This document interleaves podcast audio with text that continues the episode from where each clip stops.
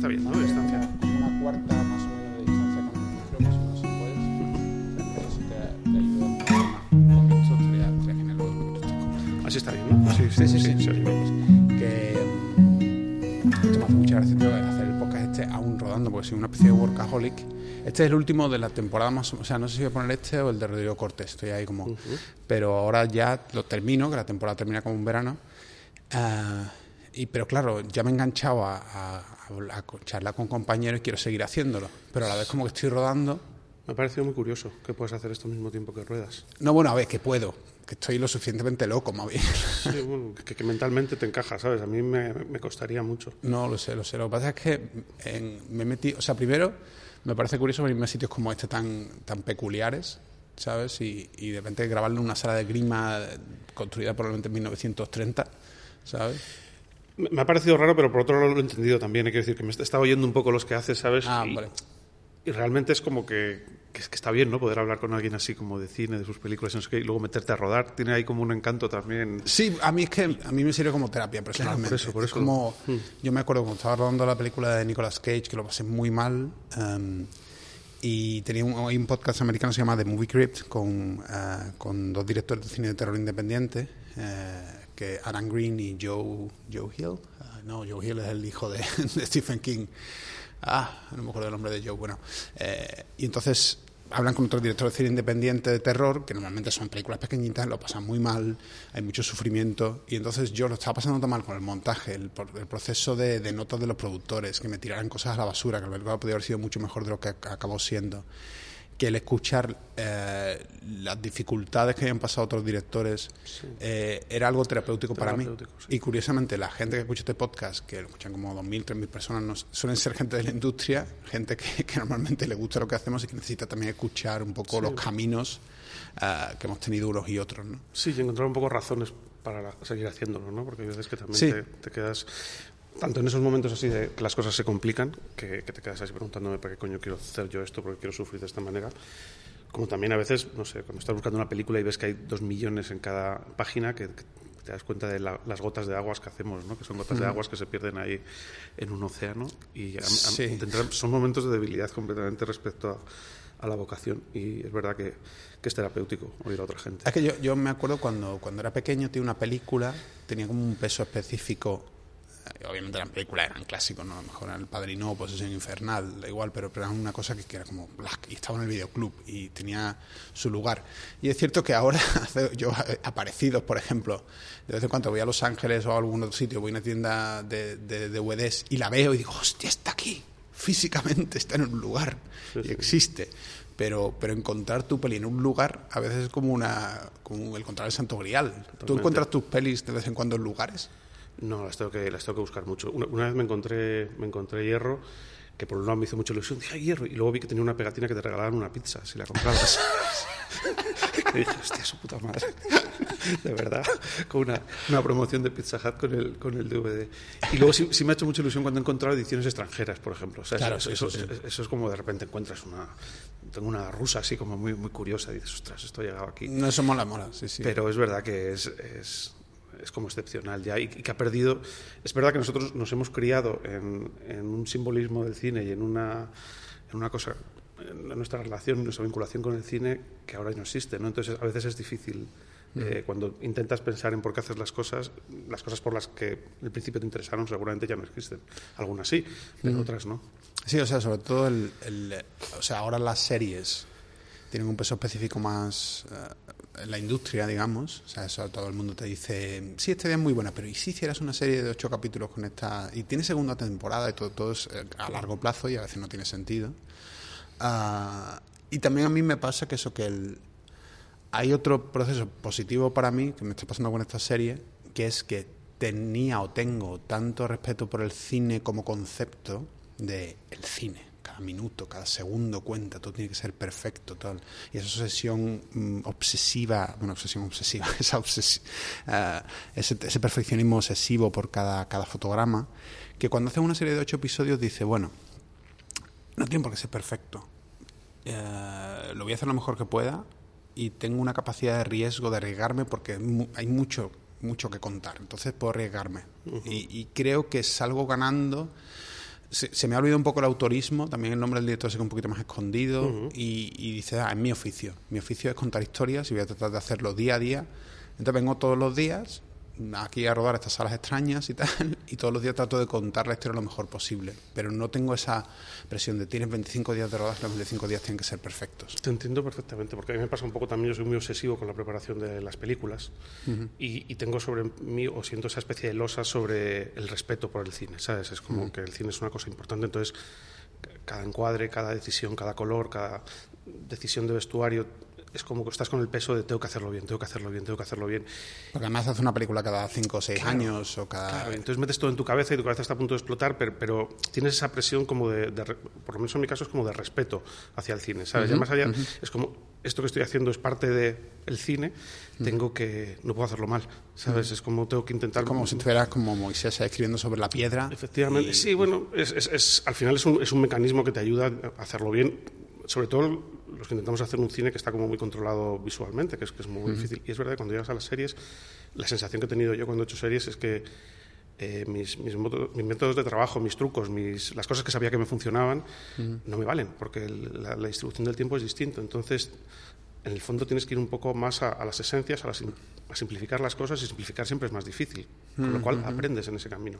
Eso, eso, es lo que a mí me está lo que estoy sacando interesante de las series, ¿no? que es que tienes que encontrar la forma de hacerlo con cierta sencillez sobre la forma en la que yo he trabajado siempre el cine y hacer algo sencillo en todo, en literatura, en cine, en pintura, en fotografía, siempre es más difícil. Mm.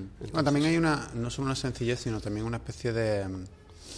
que tiene su parte positiva y su parte negativa, creo, pero... A ver, en el cine español, por ejemplo, en los años 80, Ah, había muchas batallas que todavía no se habían ganado. No había llegado Rec de Jaume y de Paco, no había llegado un montón de películas fantásticas de terror, no había llegado un montón de cosas eh, de ciencia ficción. Entonces había muchas cosas que no eran creíbles. Ahora de repente ocurre la casa de papel, ocurre un montón de cosas que de repente hacen creíbles determinadas cosas y nos permiten como jugar argumentalmente en otros. Pero también, por otro lado, hay otra cosa y que creo que el espectador ve tanto ah, que las cosas tienen que ser más a la cara, más más boom, o más directas, ¿no? La sutilidad en series... Más obvias, sí. Más obvias casi para que... Porque los productores están diciendo, no, no, esto, hay que decirlo, esto tiene que, tiene que quedar claro. Sí, sí, sí, ¿Sabes? O sea, la sutilidad también cuesta. Cuando, hablo de sencillez me refiero más a la forma en la que rodamos. Sí, lo sé, lo sé. Que la, elaboración tiene que ser menor, te tienes que basar más en, mm. en otras cosas. Pero es verdad que, que, sí, eh, digamos, el, la, la capacidad con la que te enfrentas a una serie o con el espectador se enfrenta a una serie es de un nivel de exigencia al que no le puedes, eh, no, le puedes pedir demasiado. Es que es mm. complicado, hay muy pocas series que, que son sutiles en ese, en ese, sentido. Es como más primeros planos eh, y más repetir las cosas para que quede claro. Porque la gente igual está viendo la serie, ah, preparando la cena y mirando de vez en cuando. Es un nivel de atención completamente distinto al, bueno, lo que decíamos, o irte a la sala o irte a, por el DVD o al, por el VHS al videoclub y encontrarlo y, y, mm. verlo. El ritual es completamente distinto y es entendible. Y luego también eh, yo creo que los interlocutores son diferentes. O es la gente que tiene mm, el, esquema de producción. Eh, yo que he rodado mucha publicidad, al final encuentras eh, esquemas muy parecidos en el mundo de mm. el manual de marketing, digamos, ¿sabes? El manual de marketing no me resulta tan me resulta familiar. Curioso, yo nunca he podido, o sea, no me ofrecieron una vez publicidad, pero al final no, no salir, tampoco quise de alguna forma. Ah, y he podido sobrevivir más o menos haciendo cine y haciendo televisión. Em, pero mi cosa era siempre en, publicidad, yo decía, porque me ofrecieron un anuncio de Fombella, de una chica en el desierto tocando la batería o algo así. Entonces yo me imaginaba, me proyectaba a mí mismo, igual que en el primer cortometraje me proyecté a mí mismo dirigiendo. Yo creo que todos nos proyectamos y pensamos, vale, ¿cómo rodaré esto? ¿Cómo voy a hacer tal? Entonces me proyectaba a mí, igual que me proyecté yendo a Victoria Abril y diciéndole cosas sobre su interpretación en ese momento, pero como yo lo había escrito, sabía, tenía algo que aportar. Pero pensé en esta chica tocando la batería en el desierto, entre toma y toma, y pensé, ¿y qué le digo? Mm. ¿Cómo la dirijo si no sé, no sé cuál es el objetivo dramático de la escena? No, es que son, son oficios diferentes, además. Hay, hay, un espejismo de que, de que tienen mucho que ver porque utilizas herramientas similares, pero en el fondo son oficios muy diferentes. y, y, yo tengo esa percepción un poco también entre, entre las series y, y el cine, ¿sabes? Es, parece que es, no sé, es como un coche, es un coche, tiene cuatro ruedas, eh, tiene un volante, pero no es lo mismo hacer el París-Dakar que una carrera de, de Fórmula 1, ¿no? Quiero decir, la herramienta es similar, el oficio es diferente, ¿sabes? y, y, eso es un aprendizaje. E, eso me parece muy interesante también, ¿eh? como aprendes. Y la publicidad, digamos, está en el extremo, en el extremo de este proceso, ¿sabes? En el que tu herramienta es el lenguaje, el lenguaje del cine, porque al final utilizas el lenguaje del cine de una manera como un poco distinta, pero los objetivos que hay de fondo son... ¿Pero has notado la publicidad tener libertad en algún momento? No es lo contrario, la libertad, ¿sabes? La publicidad, a ver, que decía, al final un director toma dos millones de decisiones, ¿sabes?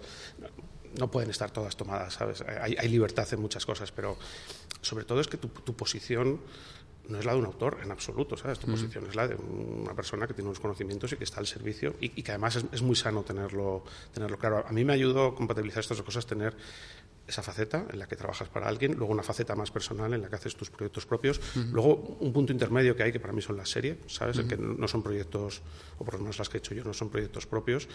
Eh, y son distintos niveles de libertad. Yo en ese recorrido, el momento en el que más libre me he sentido, o el, momento en el, el único momento en el que realmente me he sentido libre es haciendo cortometrajes. Bueno, solo he hecho, uh -huh, uh -huh. Solo he hecho dos, pero yo hice un, mi primer cortometraje, me lo, me lo, pagué yo y hice lo que quise, desde uh -huh. el principio hasta el final, y es lo único que he hecho que considero que, que, que es un trabajo absolutamente personal.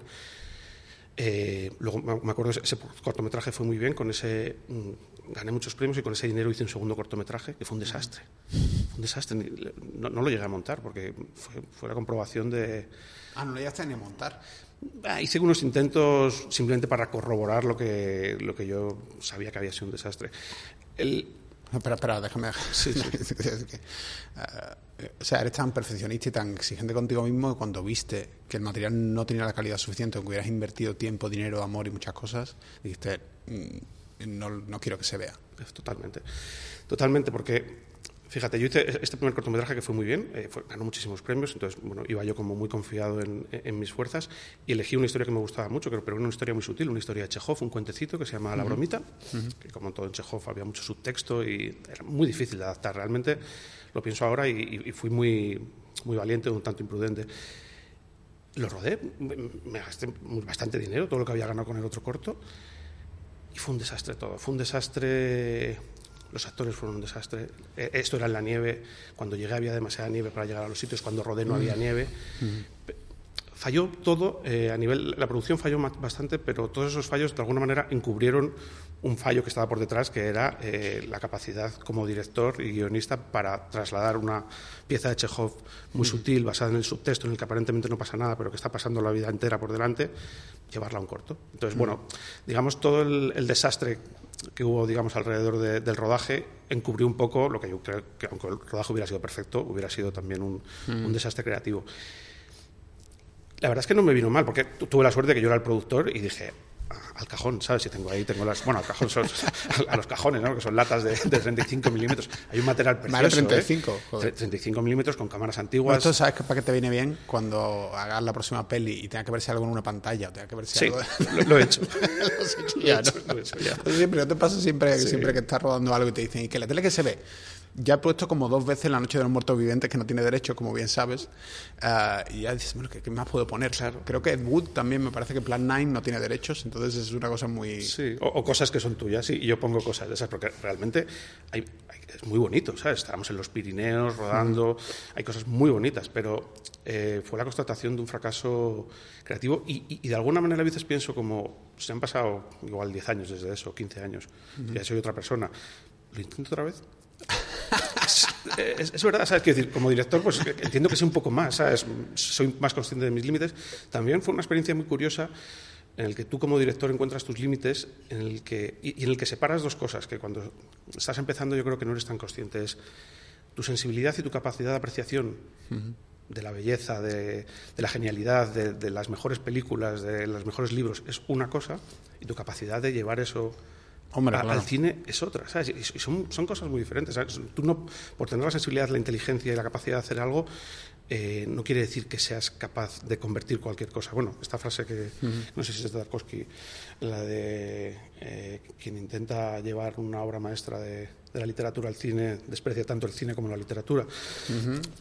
Pero es verdad que, aprendes que hay cosas que cuando funcionan también en un formato, como por ejemplo puede ser la poesía o, un cuento de Chekhov, que es una cosa entre medias entre la narrativa y la poesía, igual no es factible o igual tienes que ser un genio, ¿sabes? Igual tienes que ser... No, pero, pero esto no, no ha salido nunca a la, palestra aquí en este podcast y hemos hablado de mil cosas y es cierto, una persona puede tener una sensibilidad y un gusto increíble para apreciar el arte, pero una cosa es apreciarlo y otra cosa es crearlo. Son dos cosas diferentes. Totalmente. La, capacidad de praxis es una cosa que, que, solo adquieres además con el enfrentamiento a, tus objetivos. ¿Sabes? Cuando tú intentas hacer algo, ves hasta dónde llegas. También me vino muy bien, ¿eh? porque, digamos, mm, me tomé con más precaución. ¿sabes? La, arrogancia que tienes cuando algo te sale muy bien, cuando, cuando das en el clavo, ¿sabes? Cuando haces un... Porque mi primer corto realmente yo estoy muy orgulloso de él, estaba con... perfecto, ¿sabes? Era eso, y lo fue. Eh, y te das cuenta que muchas veces las cosas no, eh, una, una pregunta, sabes que en este podcast hablamos un poco de la infancia, no quiero entrar tampoco mucho, mucho porque quiero hablar de muchas otras cosas, pero, pero sí me imagino ese, ese... porque ¿con qué edad hiciste el primer corto? No, ya era bastante mayor, esto debía tener 30, y, 30 ah, años, 30 tantos años. Entonces, digamos, hasta desde infancia y adolescencia hasta llegar al primer corto, eh, ¿estás dando bandazos un poco en la vida mm, o siempre intentaste dedicarte al cine o no? ¿Cómo, cómo va un poco? Desde pequeño. sabes que la pregunta que siempre hago es: ¿qué cine te hizo querer dirigir cine? El, cine, el cine de barrio.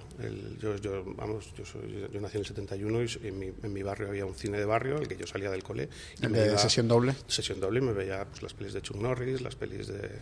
Bueno, pelis de acción, pelis de karate, ¿sabes? El mono borracho, la sombra del águila, todas esas cosas. Y luego en casa había cierta sensibilidad hacia, el cine también, ¿sabes? Pues recuerdo, yo creo que, la primera vez que vi una película en un cine, una película en blanco y negro, creo que fue La noche del cazador o algo así, ¿sabes? Que me llevaron, me llevaron mis padres. Entonces yo sí que tenía una sensibilidad para eso. Mi abuelo tenía cámaras de Super 8, le gustaba la fotografía, mi abuelo me...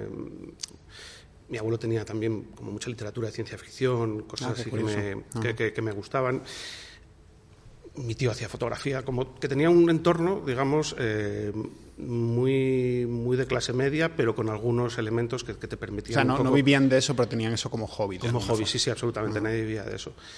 Eh, entonces siempre me interesó. Y finalmente, cuando terminé el instituto, pues me metí a estudiar ciencias de la imagen. Un poco, soy de, esa generación, pues eh, Mateo Gil, Oscar Santos, Amenábar, que estudiamos todos en esa facultad en esos años. Y lo que pasa es que luego, eh, enseguida, yo entré a. Me, flipó una tecnología que en aquel momento era muy pionera, porque era muy difícil, no había máquinas ni software y, yo no tenía dinero para acceder a ella, pero en la facultad había maneras que era el, 3D, ¿sabes? La, imagen en 3D. Y la imagen en 3D para, para una persona que está en una facultad con muy pocos medios, como es las ciencias de la imagen, donde conseguir una cámara, un, Matic, era, era, tres días al año, ¿sabes? Que era ridículo todo pues de repente el, departamento de digital, que era en un sótano al final de un... sí, los, sótanos que salen, de hecho, en tesis. que tengo aquí un sótano también de grima.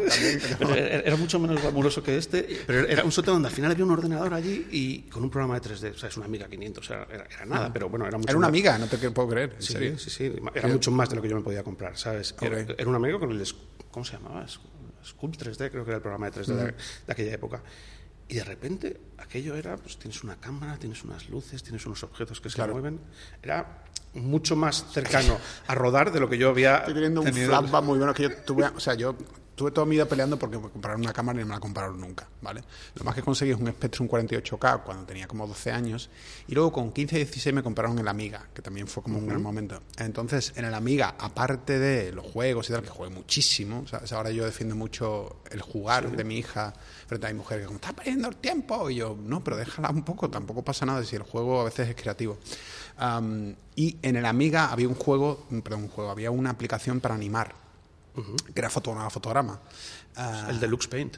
Creo que era el Deluxe Paint, era uno de estos. sí, sí. Y, entonces me acuerdo, esto, tío, no lo he contado nunca, me hizo una animación, en aquel momento estaba obsesionado con Akira de Kashutiro Tomo, hizo una animación de, de Kaneda yendo hacia su moto y montándose en la moto. ¿sabes? O sea, fotograma a fotograma dibujado a mano allí en el...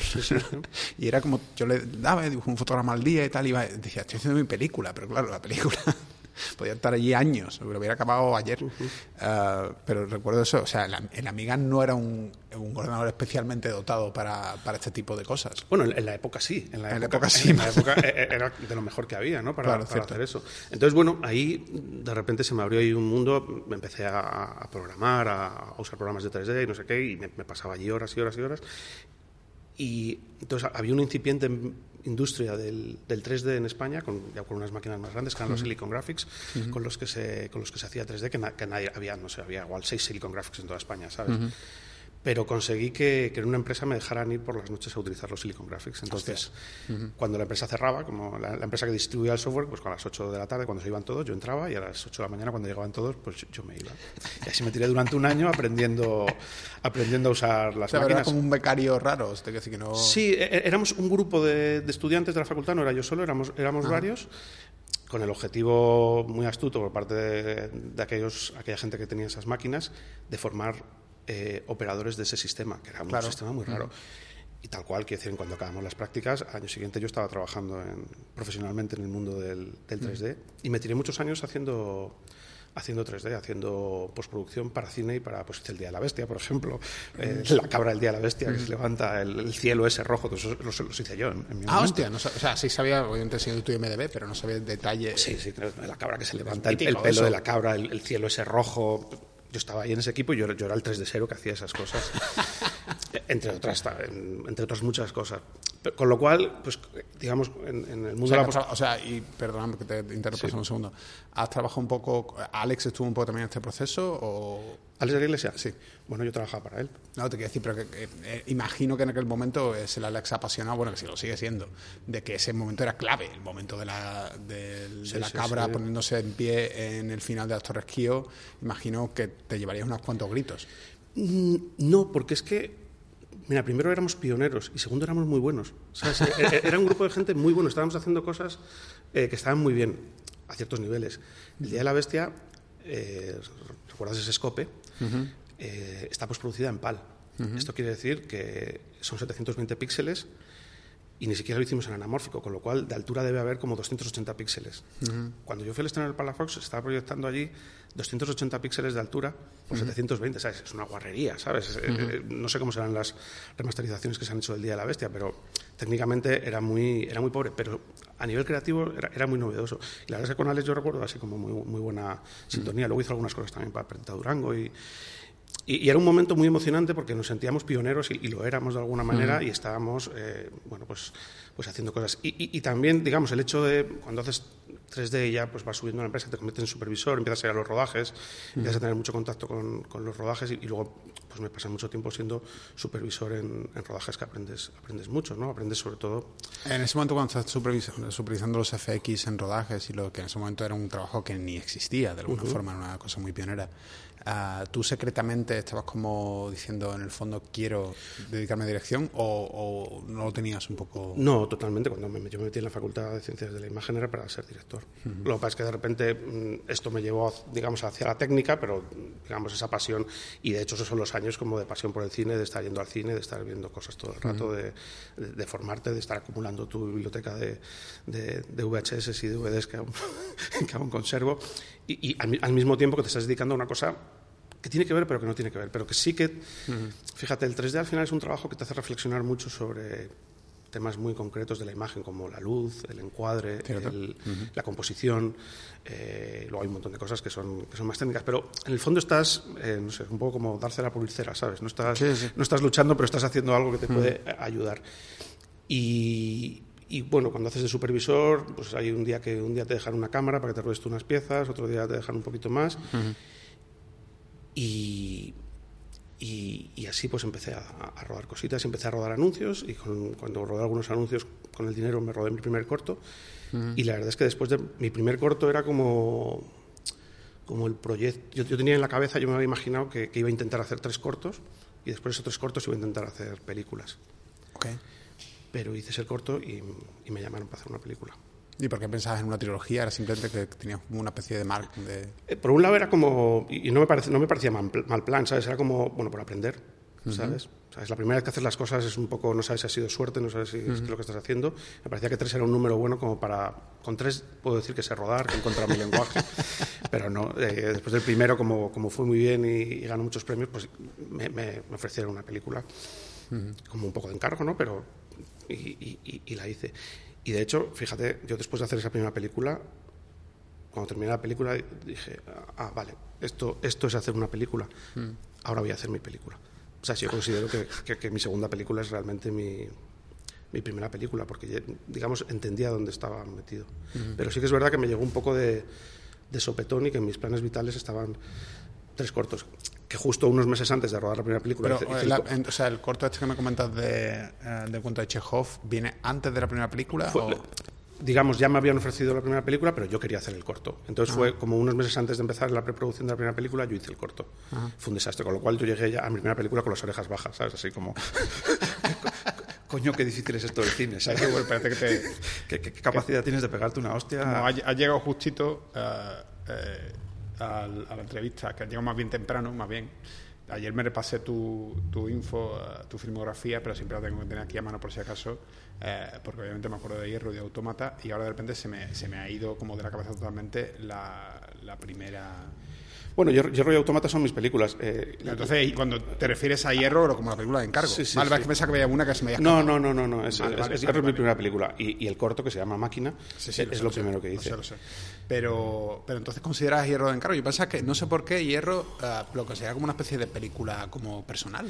A ver, por un lado es de encargo porque llegan y me, y me la ofrecen, ¿sabes? Es como, ¿quieres hacer esta película? Pues, por supuesto.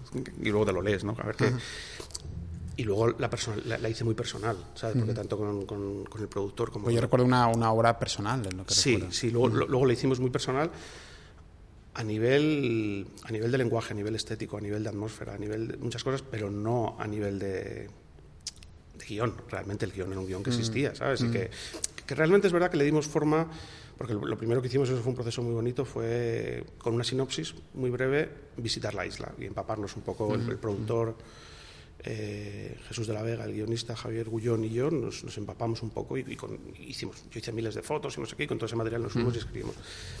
Entonces, eh, sí que se personalizó mucho y a nivel visual eh, y a nivel estético y a nivel de lenguaje creo que sí que es muy personal, porque la hice muy personal y además la hice muy formal. Que creo que también que la, hice, le di tanto peso a lo formal un poco porque la historia era bastante ajena a digamos que luego la abrazas y, te metes dentro. Pero al final, cuando la terminas, no deja de ser un proyecto que parte de una idea.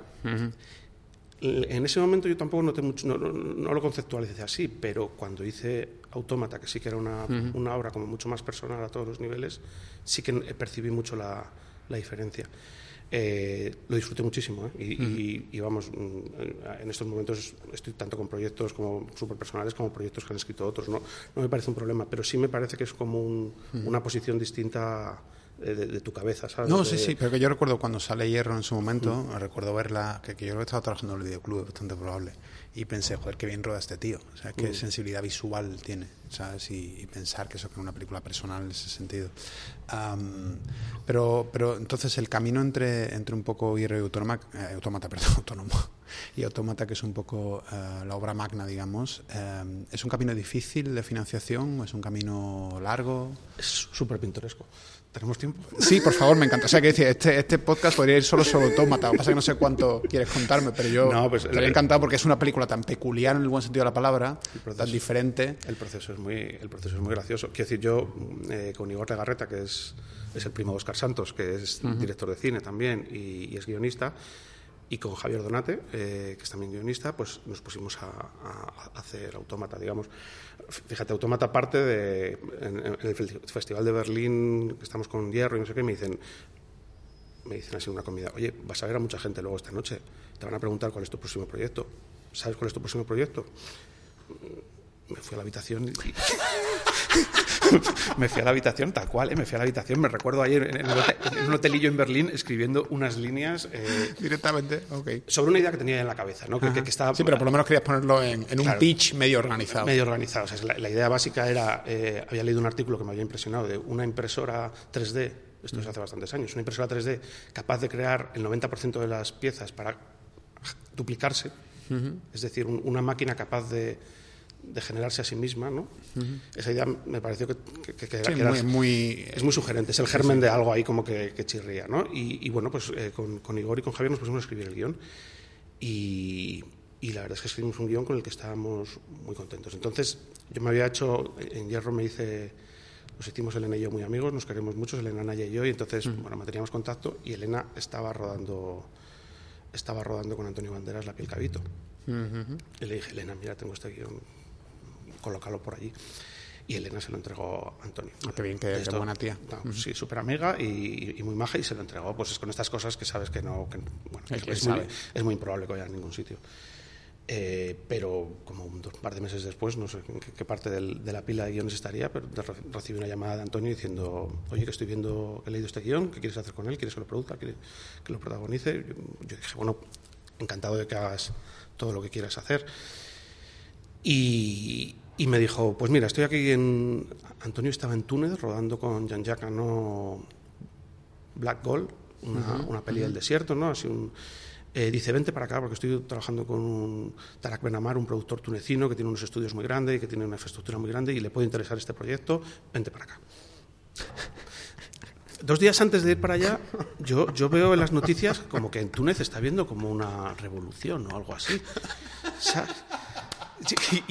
Y, y- llamo a Antonio y le digo, eh, Antonio y a, y a Yolanda, eh, su asistente, le digo, oye, em, no hay problemas, hay como unas revueltas, unas cosas. No, aquí no pasa nada, no, aquí no en las noticias no vemos nada, todo tranquilo. Bueno, total, que me, planto allí en Túnez y efectivamente estalla la, la primavera árabe, ¿sabes? Fueron los, los días de la primavera árabe, ¿sabes? El arranque completamente de... Entonces, yo, yo, yo había llegado allí, que además era la leche, porque estaban, estaban ubicados en, en un hotel en medio de la separados de, de la capital, estaban en un hotel y estaba allí todo el equipo, John Jacano, los productores. Llegué allí, Antonio me los presentó, súper majos, todas ahí como yo, como, como una mascota dentro de todo el equipo, pero, pero muy interesante. Y entonces al día siguiente pues, me mandan al sur de Túnez a, a localizar.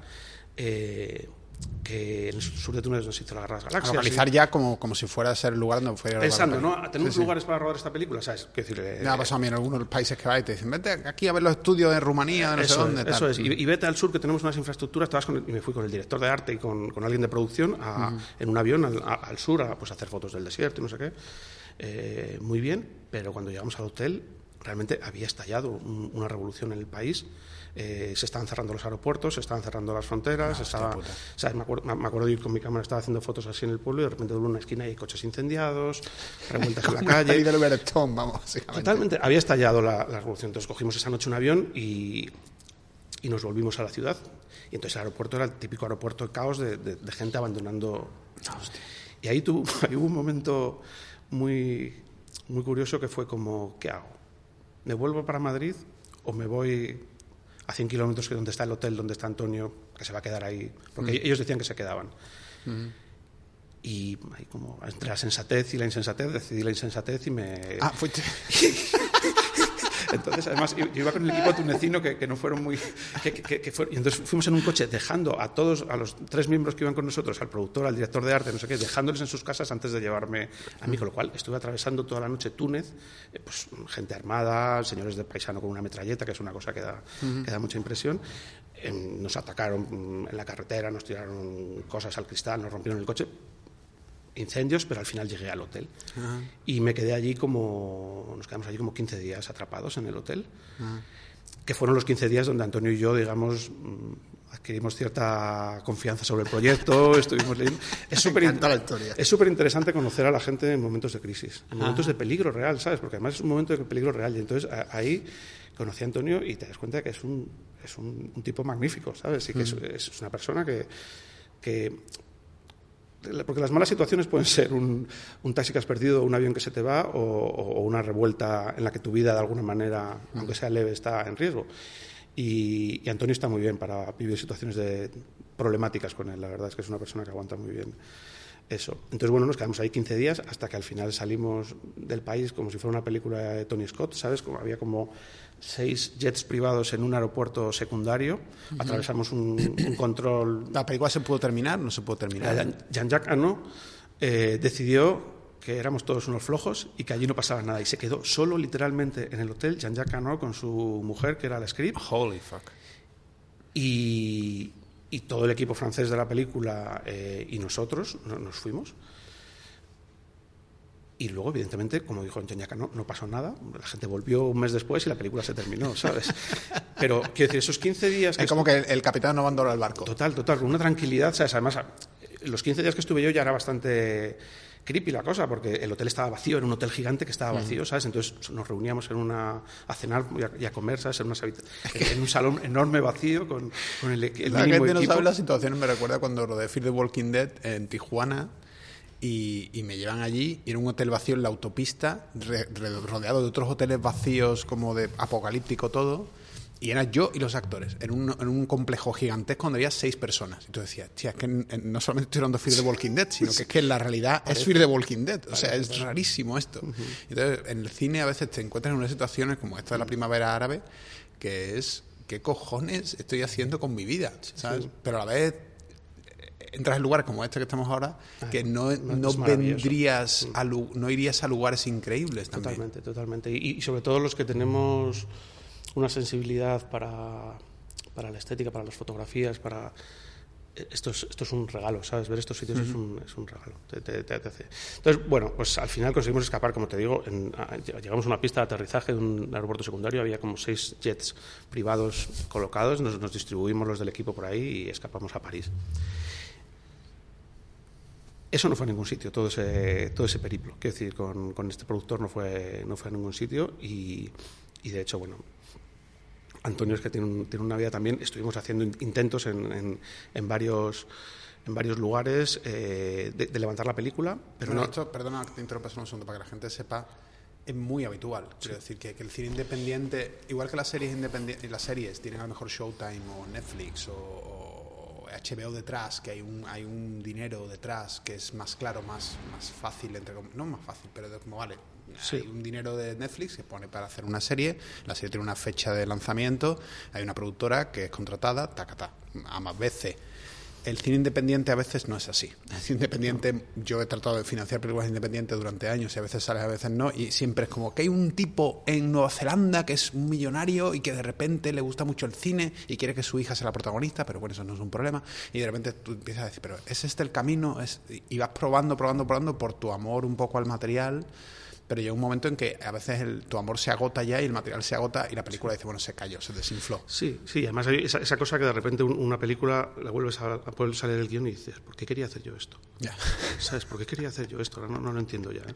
Bueno, el caso es que mm, eh, eh, yo, desde mi inocencia, pensaba que el hecho de que entrara Antonio Banderas eh, iba a hacer automáticamente funcionar la película, y no fue así, ¿no? Porque era una película de ciencia ficción eh, que no era la ciencia ficción que se hacía en esa época, ¿sabes? Era una ciencia ficción como, como de otra época, con, con- con un tempo, con unas reflexiones detrás. No era, no era una película eh, claramente comercial, aunque lo era. Pero bueno, el caso es que no conseguíamos levantarla y, y- y la cosa se quedó un poco, un poco parada. Y yo creo que como un par de años después de esto de la primavera árabe y después de muchos periplos muy pintorescos que tampoco creo que valga la pena contar, pero estaba yo en una cola de un cine en, en Barcelona, así como, como por la noche, estaba ahí como en la cola y recibí una llamada de Antonio y, y me contó una cosa que, que también es una reflexión sobre lo incierto de, de- de- de nuestra vida cuando ponemos nuestras vidas en manos de dedicarnos a hacer películas. Que es que me dijo, oye, ayer estuve en la fiesta de cumpleaños de Avi Lerner, un productor, eh, lo productor de Millennium en, en- en- en Los Ángeles. Estuve en la fiesta de cumpleaños y en un momento dado me fui a mirar al baño. Y, y había cola en el baño. Estaban dos o tres personas y una de las personas que estaba allí era uno de los productores de Millennium. Y estuvimos hablando un rato mientras nos tocaba mear. Y me dijo que la película que estaban con Spendables, con Sylvester Stallone, que estábamos que habían tenido problemas con el guion, que se iba a retrasar y que de repente se les quedaba un hueco de dos meses en el estudio. Que si tenía algo. Hostia. O sea que vente, vente, que la semana que viene vamos a estar en Cannes, que estamos presentando no sé qué, vente. Y, y llegué, a, llegué a Cannes ahí y, y tuve una tuve una, una reunión de un minuto y medio con Avi Lerner, en el que básicamente dijo, nos miró Antonio y a mí, dijo, Antonio, ¿tú confías en este hombre? Antonio dijo, sí. Y dice, pues entonces yo confío en ti. Y me da un teléfono y me dice, llama aquí a- al jefe de producción del estudio y cuéntale tu película. Y de- la semana que viene te vas para allá. Y así, y así salió. Así salió, sa- salió porque Antonio se fue a mear al mismo tiempo que... No, pero que a mí también Millennium, eh, eh, Abel Lerner es como Julio Fernández Internacional, es como un señor mayor y tal que te dice, "Ah, esto es bueno, pues venga, tira, toma, anda. Tira. En el fondo había más detrás, quiero decir. Eh, Millennium les gustó el guion, pero no era un guion típico de Millennium. Eh, lo que pasa es que también eh, Antonio jugó un poco la baza de participar en Expendables, en, en- en un- en una futura Expendables, que en el fondo ellos querían a Antonio para Expendables, Antonio quería, Hagan entonces, su bueno, película pequeñita para que... Hazte tu película rara. pequeñas... Sí, pero sí, hazte tu película. A, a mí yo me acuerdo que con Millennium directamente, o sea, yo he trabajado con ah, la otra Relativity Media, que era como un poco parecida a Millennium y tal. Y recuerdo que tuve alguna, dos o tres reuniones en Millennium, ah, cosas, posibles proyectos que al final no, no cuajaron. Um, y no que tuviera un rollo Weinstein, pero había una, una energía muy, muy, muy masculina en Millennium, Sí, ¿sabes? De, de películas de acción y de un poco tal, así. Totalmente. Fí- Fíjate, yo, yo descubrí ahí un mundo que, que- que ya conocía, pero que no, que no, no sabía, no lo había puesto cara nunca, que es el mundo de la segunda fila del videoclub. ¿Sabes? Cuando se, ha- cuando se ha acabado Robocop, cuando se han acabado las, las copias de Gremlins, te ves los Grungies, y cuando se ha acabado Robocop, te ves sí. Robojob, y eh, ellos hacían esas películas. ¿Sabes? Entonces yo me plantaba ahí en reuniones con, con un montón de gente, de, de judíos muy mayores, que así como muy, muy- muy educados, así como vestidos de una manera muy hortera, que luego cuando yo llegaba a casa y miraba quién eran, tenían 40 créditos de rodaje, ¿sabes? 30 créditos como directores, como escritores, como guionistas. gente que había hecho mil películas en su vida, ¿sabes? Y que tenían una aproximación al cine eh, de cero autoría, aparentemente, pero en el fondo tenían un amor para- por el cine. Que bueno, que no se diferencia. Probablemente las películas que ellos hicieron las viste tú en ese cine de, tu infancia. Yo lo veía de, de- eh, de programa lo doble. eh, En mi casa, en el cine de infancia, efectivamente, en el, en el programa doble y también en el videoclub, cuando, cuando bueno, no cogías la película que querías y encontrabas otra que tenía buena pinta. Eh, entonces, eh, fue, un- fue una experiencia interesante, porque además fueron muy respetuosos con el trabajo, supongo porque estaba Antonio, eh, pero fueron muy respetuosos y conocí un mundo del cine. Mira, tu- tuve una. Cuando estábamos a, a punto de rodar, teníamos, me, me faltaban un par de días para, para rodar unas cosas, ¿no? Entonces me peleaba con ellos, me peleaba. Ellos son, tienen muy claro el tema del dinero y no quieren. Entonces, pero yo estaba desesperado y les dije. Y, y- entonces tuve una discusión muy grande con, con dos de los productores, con Danny Lerner, que era el hermano de Avi, y, y hubo un momento que les dije, joder, cogerlo de mi sueldo. Yo eso lo he dicho varias veces, cosa que no debería, pero sí. Cogerlo de mi sueldo. Y se miraron entre ellos así entre los dos como, este chaval no tiene ni puta idea de qué va esto. Y me dijeron, venga, siéntate, anda, ven aquí, siéntate, chavalín. Y me sentaron. Y me dijeron, mira, hemos hecho, nosotros hemos hecho miles de películas. Dice, el 95% son una mierda. Esto en, un- en un inglés así con un acento judío súper fuerte, muy gracioso. El 95% son una mierda, pero hemos hecho algunas películas buenas. Y a estas alturas sabemos que las películas buenas no dan mucho más dinero que las malas. Así que no nos interesa para nada lo que nos estás contando. Céntrate, céntrate en tu película, utiliza los recursos que te hemos dado y olvídate de, de pedir más. Perdona que me parece no, total. no, no, es esto. que- es que era- Porque es su visión mercantilista del cine diciendo, mira, al final en los números, que la película sea buena o mala, va a dar un poco igual. Lo bonito es que detrás de ese discurso tan pragmático tú detectabas que esta gente amaba el cine y que les enorgullecía cuando las cosas quedaban bien. ¿Sabes? Era, era una, era una careta, digamos, que, con la que ellos se manejaban por el mundo y que era, digamos, la careta oficial de, de la empresa, ¿sabes? De, de Millennium, esa es la careta que tienen, pero en el fondo hay un, un tipo de amor por el cine, por un tipo de cine, por el hecho Millennium de sigue existiendo, ¿no? Creo. todavía. Millennium sigue existiendo. Desde que yo fui se, se murieron algunos de... Lerner se murió, eh, Thompson se murió también. Mu- Murieron varios porque eran gente muy mayor, pero siguen, siguen existiendo y con un esquema parecido. Y mi, mi recuerdo de ellos no es, no, no- no es malo, eh, la verdad. Quiero decir, todos los límites que No, encontraron... te dieron la oportunidad de hacer la peli con una cierta sí, libertad sí, que hasta eh, cierto punto sabes que ya- eran ya económicos. bastante. Y de hecho hubo al final una, yo creo que esto nunca lo he contado, una conversación muy, muy sincera. eh, nosotros teníamos, había un- un- una de las claves argumentales de la historia es que los robots crean otro robot, ¿no? que estaba No sé, basado un poco en esta. Entonces ellos hacían a- al bebé robot, ¿no? Entonces, ¿cómo es el bebé robot? Eh, pues el bebé robot es un, hay conceptos, digamos, de, de anatomía, de adaptación biológica, ¿no? de, de darwinismo. En, ese, es un- en el fondo es una cucaracha, ¿no? Quiere decir, eh, una idea que era bonita es como los humanos cuando hacemos un robot lo hacemos a nuestra imagen y semejanza y hacemos un humanoide, ¿no? Pero cuando un robot hace otro robot no tiene por qué reproducir la imagen de un humano y entonces pues hace una cucaracha, que era lo que se adaptaba mejor a ese momento. Entonces eso, en, eso a los de Millennium les rayaba mogollón. Y hicieron unos tests en los que había muy poca empatía. Hacía un, hacía un modelo 3D muy básico. Hicieron un test como muy, mucho antes de terminar la postproducción. Entonces era una cucaracha muy, muy mal hecha. Y entonces me dijeron, el bebé robot, porque así como se llamaba en el guion Baby Robot, tiene que ser un robot chiquitito. y yo les decía, no, no, el robot, eso no tiene ningún sentido. ¿sabes? Un, un, robot bajito no tiene ningún sentido. y entonces ellos me dijeron de alguna manera, esto es una decisión muy importante, puedes hacer lo que quieras, pero nosotros vamos a estar en la película de una manera u otra en función de la decisión que tomes. Joder, madre mía, qué, amenaza velada. Sí, fue, fue un poco así. O sea, y, en, el fondo fue un poco. De alguna manera en esa decisión les perdí, porque fuimos con la cucaracha. y, y, esta película no se va a promocionar mucho. Efectivamente, ellos decidieron que esa película era lo que era, una película un poco rara que luego les ha ido bien, ¿sabes? La, la película les ha ido bien porque, bueno, porque tienen una estructura algo comercial que les funciona muy bien, porque Antonio tiene mucho tirón y porque la ciencia ficción tiene su nicho de público en todos los países, ¿sabes? Entonces mm. les ha ido bien, pero eh, ellos decidieron ya cuál era su actitud hacia la película en ese tipo de conversaciones, lo cual tiene todo el sentido del mundo también, ¿sabes? Es como te vas a poner en mis manos, vas a hacer lo que yo te diga, que yo conozco este negocio y sé que un, robot bajito le va a gustar más a la gente, o te vas a venir con tus gilipolleces darwinistas y, de cucaracha y vas a una cucaracha que a todo el mundo le da asco. Y, bueno, ahí cayó, cuando dije yo, vamos con la cucaracha, cayó un rayo y, nada. No, pero tienes un par de, vamos, mucha valentía eh, de decir, no, voy con esto. Sí, sí, pero porque porque Autómata era una película que venía muy de, la tripa, ¿sabes? De, que son, temas que a mí sí me interesan mucho, que los, que los llevo, pues eso, la ciencia ficción, los libros de mi abuelo, todas esas cosas me, interesan.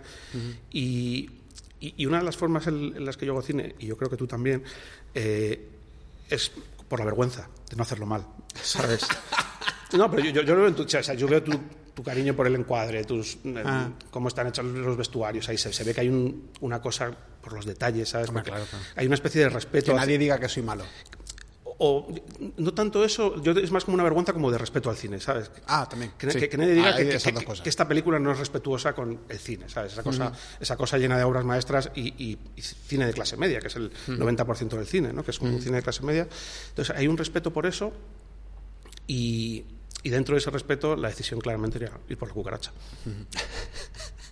Una pregunta. ¿El rodaje en sí, eh, eh, porque me, ha dicho que, perdón, era un, es que me, me confundo, ¿eh? ¿Hungría me has dicho? no, era Bulgaria. En Bulgaria. En Bulgaria, en Sofía fue. es que yo tengo una experiencia muy graciosa en Bulgaria, que está que la he contado ya en el podcast, que es mi encuentro con Jean-Claude Van Damme en el rodaje de Spandables. Que, que serían los estudios de Millennium.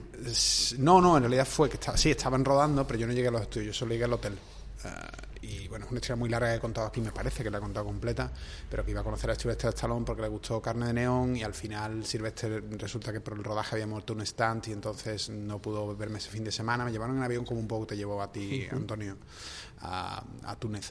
Eh, y al final estaba allí a Club Banda por allí rondando, igual estaba Jet Li, Dolph Lundgren, todas esas estrellas de los 80, y entonces al final acabé teniendo una reunión con Jean-Claude Van Damme que se, supuestamente iba a ocurrir a las 4 de la tarde y acabó ocurriendo a las 4 de la mañana en su habitación de hotel, lo cual fue muy Tony Montana todo, como, iba como con un chihuahua, con, un puro... En chándal apretado con un chihuahua. No, era con, una, con una cosa como el club de la lucha, ¿sabes?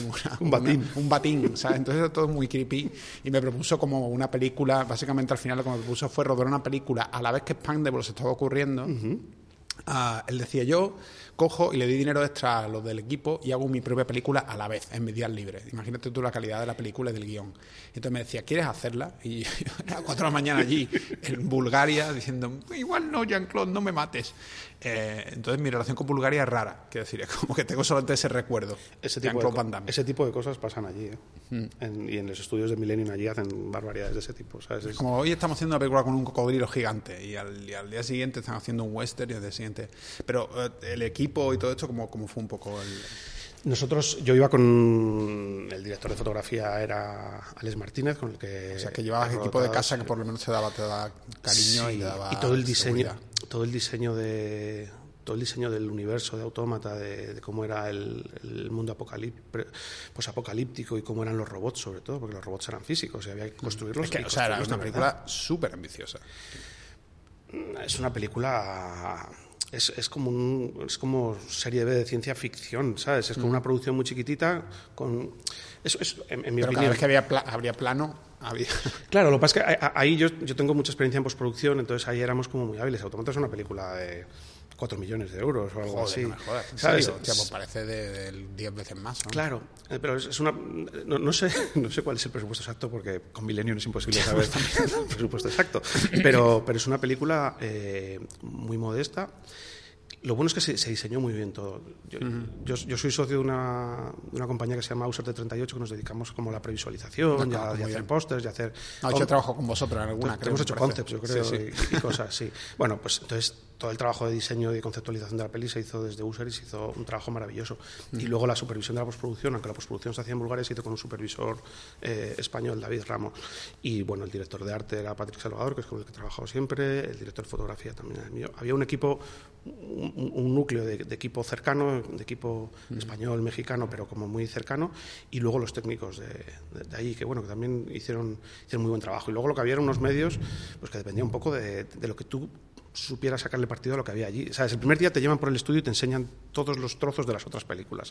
O sea, yo, por ejemplo, utilicé... Sí, utilicé un coche de seis ruedas. Tenían coches de seis ruedas, dos coches de seis ruedas de, Después Expendables, creo. Pues venga, los metemos en, en nuestra película.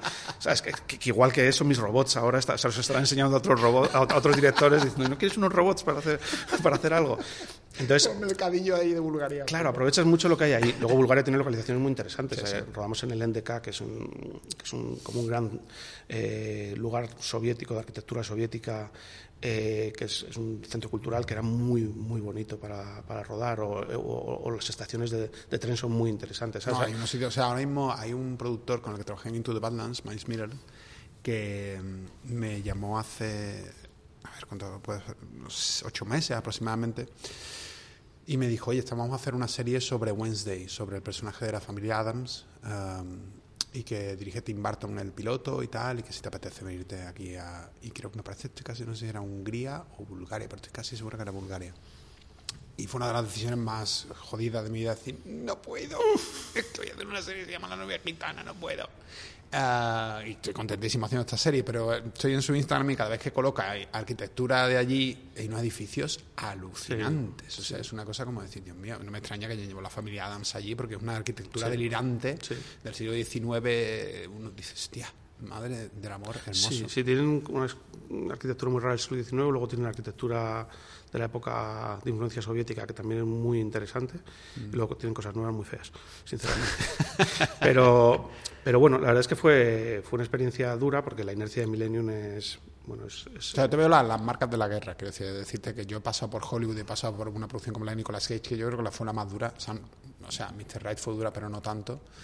Am, y te noto esas marcas de, de haber pasado por, entre comillas, el- algo duro, pero bueno, haber salido Sí, sí, sí, no, no, y- forma. y, vamos, es una, aprendes un huevo. Y yo, yo, eh, quiero decir, Millennium son, tienen una fama así de hacer un tipo de cine y todo eso, pero sé que me puedo encontrar gente mucho, mucho peor que Millennium, ¿sabes? Mm, No- sí, los productores de Nicolas Cage eran, peores, te lo puedo asegurar. Sé que los hay, pero no, sí, fueron, eh, salí con muchas heridas, pero, pero también muy contento y habiendo aprendido mucho y, y, y, digamos toda esta aventura con Antonio, ¿sabes? Porque bueno, hasta el final, la postproducción, la promoción, todo fue, fue una aventura. Ahí, ahí tienes mucha suerte, Antonio, de, entre comillas, protegerte en el buen sentido de la palabra, Sí, ¿sabes? De, de alguna forma, como luchar por la película contigo, ¿sabes? Totalmente. Eso es un. No hubiera existido la película, ¿sabes? Porque es un tipo de ciencia ficción que, que tiene su público, pero que no es evidente que lo tenga, ¿sabes? Es un tipo de, de ciencia ficción que, que, bueno, que no, no es, no es lo habitual ahora. Pero, claro, por- porque en el fondo tú necesitas una persona como Antonio para leer un guion como autómata y entender, porque Antonio tiene, un- tiene mucha alma de artista, es, un, es una persona que además de interpretar, pues le canta, compone, ¿sabes? durante el rodaje componía música, componía música para autómata, que luego no, no la usamos, pero la componía, componía músicas para la Semana Santa, ¿sabes? Que, que- que- que le gusta mucho com- componer música para la Semana Santa, sí. Eh, lee, escribe sus cosas, tiene como un alma muy, muy de artista. Entonces, al final necesitas una persona como Antonio para que vea ese guion y más allá de, de una apariencia así como de, eh, de peli de robots, entienda los, el trasfondo filosófico que puede haber detrás de que es un poco la gran ventaja que yo le veo a la ciencia ficción. ¿sabes? Que la ciencia ficción es un, es un género en el que puedes tener, o, en el que yo soy capaz de, de tener una cobertura de, de thriller, una cobertura de, de, de, peli de terror o, lo que sea, con un trasfondo filosófico con unas ideas detrás interesantes, ¿sabes? Que eran pelis, pues no sé, como El planeta de los simios o La amenaza Andrómeda, ¿sabes? Esas pelis que se hacían en esa época que a mí me, impresionaron mucho y, que eso es, ese es el, tipo de... Y, los proyectos que estoy preparando ahora de ciencia ficción van un poco en esa línea. Me hace gracia porque hay un, proyecto que, que, no lo he comentado nunca en el podcast, que una época como hace Sí, más o menos 2000, pensando cuándo, de 2012 a 2015 aproximadamente. sí, más o menos, calculo. En que, en que yo estoy como en Hollywood tratando de, meterme en diferentes proyectos y, y, en esa época, como la televisión no era tan fuerte, había muchísimos proyectos de cine independiente que me iban llegando y yo, como sabes, uno se pone a touch a cosas, como que, que, de repente es el director de cosas que saldrán o no saldrán. Uno piensa, o sea, ya es un delirio y un trabajo increíble el que conseguir que te pongan como director de algo. Y tú cuando ya te dicen, vale, vas a ser el director de esto. Y tú piensas, no, ya está. No, no, luego la película se tiene que financiar, se tiene que hacer. Y, solamente sale adelante un 1%, a lo mejor. Y tú piensas que has conseguido algo cuando en realidad es como un premio que te toca con el huevo Kinder, ¿sabes? Que en realidad no es mucho. Y me acuerdo que uno de los proyectos, yo estaba touch a lo mejor a en Hollywood, no sé si a lo mejor a 12 proyectos, a lo mejor a lo largo de los años. Y ha salido adelante la de Nicolas Cage y la de Sam Rockwell. Um, y este era uno que se llamaba Tenderness. Y era una película bastante, bastante en la onda de Autómata y la onda de Blade Runner, sobre un detective, algún parecido, es que no recuerdo, estoy tratando de recordar mientras hablo, pero era una chica robot y un personaje un poco hardboiled, tipo detectivesco, que se enamoraba del robot y que huían juntos porque había una compañía que la había creado, que no sé qué, y no sé cuántos. Y era un buen guion, ¿sabes? Pero yo ah, interiormente decía, esta película va a ser difícil de financiar. Mm. Noto que esto lo puede hacer Lily Scott, o lo puede hacer eh, Ex Máquina, pero es una película muy difícil de que la consigamos sacar. Y no te, le quieres decir solo al productor internamente, pero tú conoces un poco lo que se ha hecho antes y lo que se está haciendo, y dices, sí que es un buen guion, pero es caro, es complejo. Esto y como cuando me ofrecieron, que obviamente el guion de Tenderness era mucho mejor que este otro, pero cuando en su momento me ofrecieron Zorro Reborn, que también era para echarle a comer aparte, no me jodas. a, mí, también me mandaron Zorro Reborn. ¿En serio? Es que Zorro Reborn, hay un tema con Zorro Reborn que yo me da igual contarlo porque esto me parece simplemente divertido. Personalmente no puedo evitar. Mira, a mí llega un momento en que me mandan un guion que es Zorro Reborn y yo digo, esto que leches es, ¿sabes? Porque Zorro ya, para mí, para empezar, Zorro no es algo que, aunque estemos aquí rodeados de, espadas de grima, no es, un, no precisamente una película que me guste especialmente, pero bueno, lo respeto. Eh, entonces me llega un guion en el futuro, sobre Zorro en el futuro, con un caballo mecánico, con un látigo, con un no sé qué, y me acuerdo, cuento mi, mi, experiencia para que veas que no tengo problema en contarlo de manera directa. Eh, y entonces leo el guion y pienso, es un guion flojo, es un guion malo, pero a ver, a lo mejor se puede hacer algo bueno con esto quizás, ¿sabes? Porque parece que hay gente que realmente quiere hacer una película detrás y con ganas y con dinero. Voy a la reunión con los productores en aquel momento, que ha habido diferentes productores, creo. Eh, y antes de entrar a la reunión me dice, me llama mi manager y me dice, oye Paco, esto es Los Ángeles, no recuerdo ya la productora que era. me dice mi manager, oye, que nos acaban de llamar y nos han dicho que ya hay un director attach a esta película, entonces igual si no quieres hacer la reunión no la hagas. Y dije, ya que estoy aquí, ¿sabes? Pues hablo con ellos. Y entonces todavía ya iba a decirles un poco la verdad sobre el guion, pero ya con esa idea ya dije, mira, me da igual. Entonces entré en la reunión eh, muy punk y dije, mira, este guion es un desastre decir, hay, un concepto curioso e interesante aquí de hacer una cosa en el futuro que es curioso, que es lo de los pobres, los ricos, la, desigualdad social en el futuro, tal, no sé qué. Pero es un mal guion, eh, no, tiene claro cuál es el target. Es una película para niños, es una película para adolescentes, ¿esto qué coño es? Intentáis ir a todo el target completo y no está funcionando. Tenéis que decidir qué tipo de película es esta. Y después de echarle la bronca, entre comillas, Salgo de la reunión, me meto en el coche con, un amigo, me llama mi manager y me dice, oye, que quieren que reescribas el guion. Y yo le dije, guay, pero es que no sé cómo mejorarlo. Quiero decir que muchas veces me ha pasado que me mandan un guion que no funciona y pienso, hostia, la manera de mejorarlo es esto, esto y esto. Ah, y en aquel momento dije, que, y me lo volvieron a ofrecer como otra segunda o tercera vez en algún momento y yo seguía diciendo que no. y no era por hacerme el especial, es que, que no sabía cómo hacer mejor esa película. Y creo que al final estuvo Jonás, iba a decir Jonás Trueba, el hijo de, del de Gravity. Eh, ah, vale. joder, me saldrá el nombre, ¿sabes quién es, no? Sí, sí. Bueno, creo que estuvo attached como director, ¿no? Entonces a ti también te llegó. A mí me llegó, sí, yo, yo, yo no, yo, yo no, directamente no supe cómo, cómo hacerlas. Además, est- estas cosas que te llegan y dices, ¿esto por qué me ha llegado a mí? Digo, ah, por Antonio Banderas, el zorro. Claro, claro. Sí, sí. Ahí yo veo la, la, la unión, la veo, la veo claramente. Eh, pero no, no, lo, lo vi delirante, ¿sabes? No, no, no, me, no, no veía la forma de... de- no, me- me- cuando me lo has dicho me, ha- me he acordado, ¿sabes? Me he acordado de, de haber visto, pero yo dije enseguida que, Es que, o sea, que no sabía cómo. Ahí hubo, o sea, hay una cosa que pasó que hubo un director que hizo un corto eh, futurista que es así que se llamaba El Cuervo o algo parecido, no sé si lo has visto. Iba sobre un chaval latino en Los Ángeles como corriendo por la ciudad y un montón de robots que le persiguen. Es un tío que probablemente tuviera bastante experiencia en pospo. Y entonces fue el director de esto durante un tiempo, ¿sabes? Y llegó a rodar, me llegaron a mandar lo que él había rodado como una especie de prueba, que no estaba mal rodado, estaba bien y tal. Pero tú decías, "Ay, no, hay algo que todavía no... Es como, no sé, hay, hay cosas que son muy difíciles, ¿sabes? Que yo no, no, no, no, no sé cómo, cómo Es que los americanos son para eso, son un poco especiales. O sea, yo, por ejemplo, cuando hablas de la iglesia, hablé aquí con, con Guerrica Echevarría, no he hablado demasiado del- del tema del santo, pero sí que me acuerdo que eso, que Enrique Echevarría y la iglesia querían hacer el santo en un momento determinado y fueron a Estados Unidos, trataron de levantarlo y tal y todo eso, y me contó Enrique Echevarría toda la aventura que fue, que ellos que el santo en México es venerado y que el, el que hace del, el que es el santo, no el que hace, el que es el santo, el hijo del santo, quería ser el protagonista de la película, eh, y que en Estados Unidos eso no lo entendían. Decían, no, no es que no se puede. Y eso fue al final el desencuentro que hizo que no. Pero me acuerdo que unos productores que yo conocía me llamaron y me dijeron, oye, hemos hablado con este chaval, este Alex de la iglesia, que no sabemos quién es, eh, es bueno. Y yo decía, joder, sí, es muy bueno. Eh, y esto del santo, ¿cómo lo ves? Y tal, pues a nosotros nos gusta la idea del santo. Es un superhéroe mexicano, qué guay, tal, un superhéroe latino. Yo decía, que gracias a su manera de entrar a estas cosas de manera totalmente superficial, sin tener ni puta idea de nada. Sí, sí, son más desinhibidos realmente para hacer. Es decir, yo, yo, yo no, no haría lo del zorro este futurista por, bueno, por lo que decía antes, por, por el miedo a, a- a- a no encontrar. ¿sabes?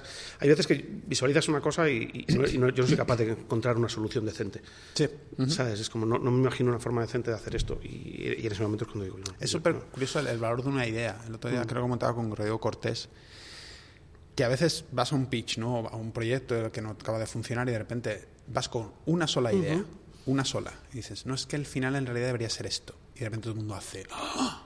Tienes razón. Sí, o incluso más pequeña, que, no, que, no- que un final es como, pero final- mucho más pequeña, y, pero esa peque- es que esto debería ocurrir, no sé, eh, con un cielo rojo. Ah, claro, y de repente el cielo rojo va dando sentido a todo y, y todo se empieza a reconstruir a través de ahí, sí, es, es verdad, totalmente. ¿Sabes? Entonces, por eso también supongo que les funciona el sistema este de mandar las cosas a, a muchos directores, ¿sabes? Porque de repente uno Sí, dice, aquí, pues si en, el fondo, esto... en el fondo es, prueba y error. eh, Lo mandamos, a ver qué, a ver qué ideas nos cuentan, luego las robamos esas ideas, entre comillas, narrativamente. Ah, que la historia, pues, en vez de ocurrir ah, en el presente, ocurre en el siglo XVIII. Hmm, interesante.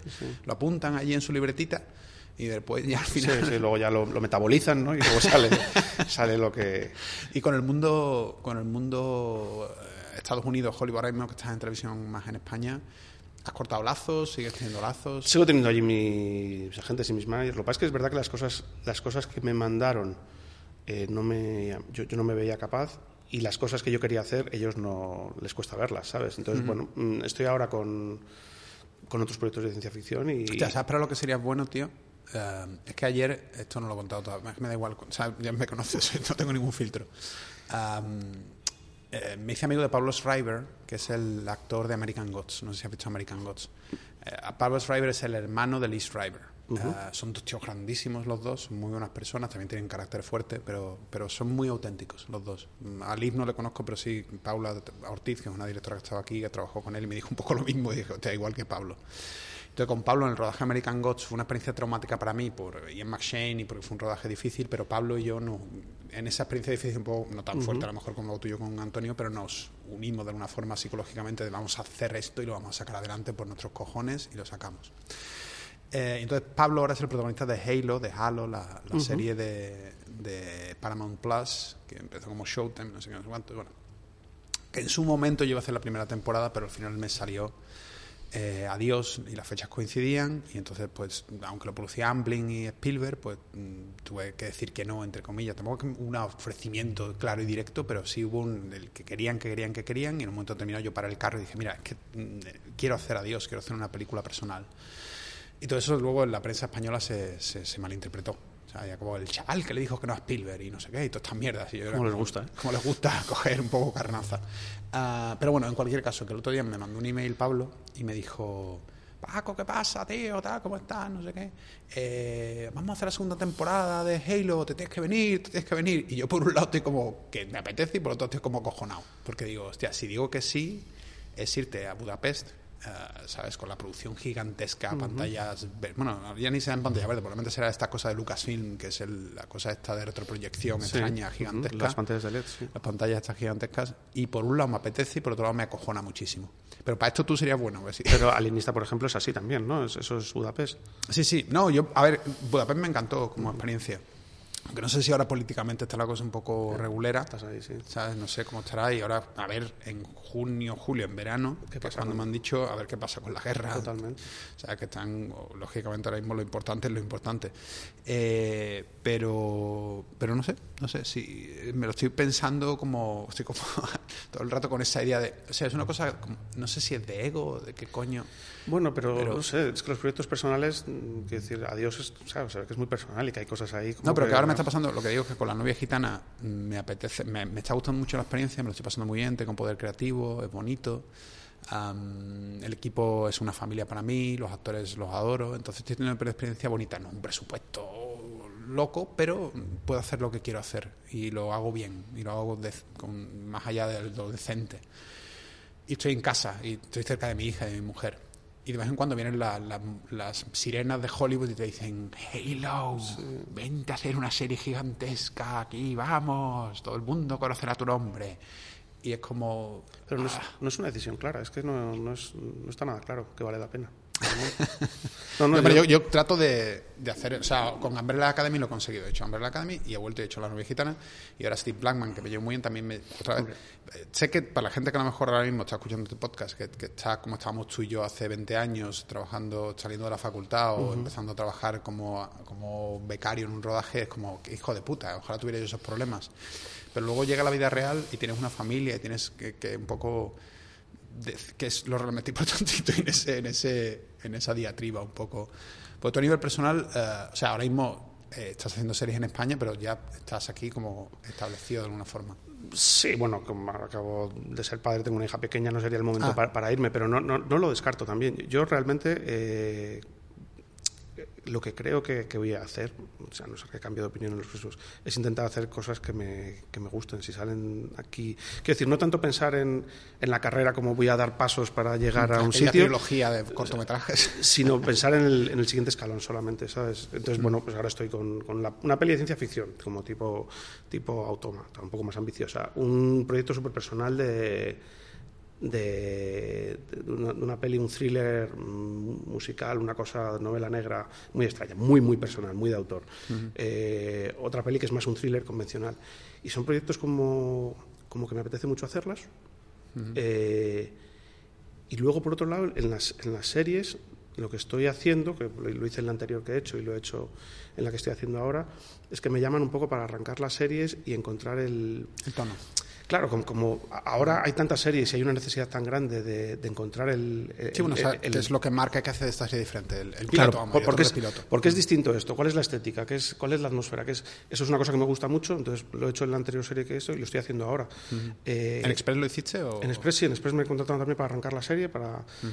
es, es una He cosa... trabajado con Vicente Romero creo que Sí, es uno de sí, mis sí, actores fetiche como bien sabes Sí, sí. Eh, pues claro, Vicente es un encanto. Ha hecho un, Bueno, no, no- no- no es un encanto, no. Vicente no es un encanto. Vicente es, es un tío... es un tío con carácter pero si sabes carácter. llevarlo Sí, sí, sí. pero es verdad que he dicho un encanto y no es un encanto, pero es un, es un gran actor, ¿sabes? Es un tío súper inteligente Mm. y, y construye unas cosas. Teníamos un personaje súper complicado con Vicente Mm. y, y- y lo ha sacado adelante, ¿sabes? Que es, mm, eh, pero esa parte del proceso de hacer series me, me- me gusta mucho porque es donde yo más disfruto, ¿sabes? En encontrar, digamos, el, el universo visual donde sucede esta historia, ¿sabes? Encontrar cuáles son las localizaciones, cuáles son las lentes, cuáles son el, el lenguaje de cámara, cuál es el...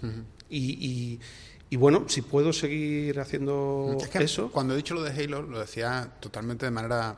O sea, a mí me pasa una cosa. Y es que todo el- me encanta, entre bueno, que me encanta, quiero decir, tengo tendencia a tratar de romper el sistema, de alguna forma. La inercia. La, la inercia, la inercia de, de ver las grietas del sistema.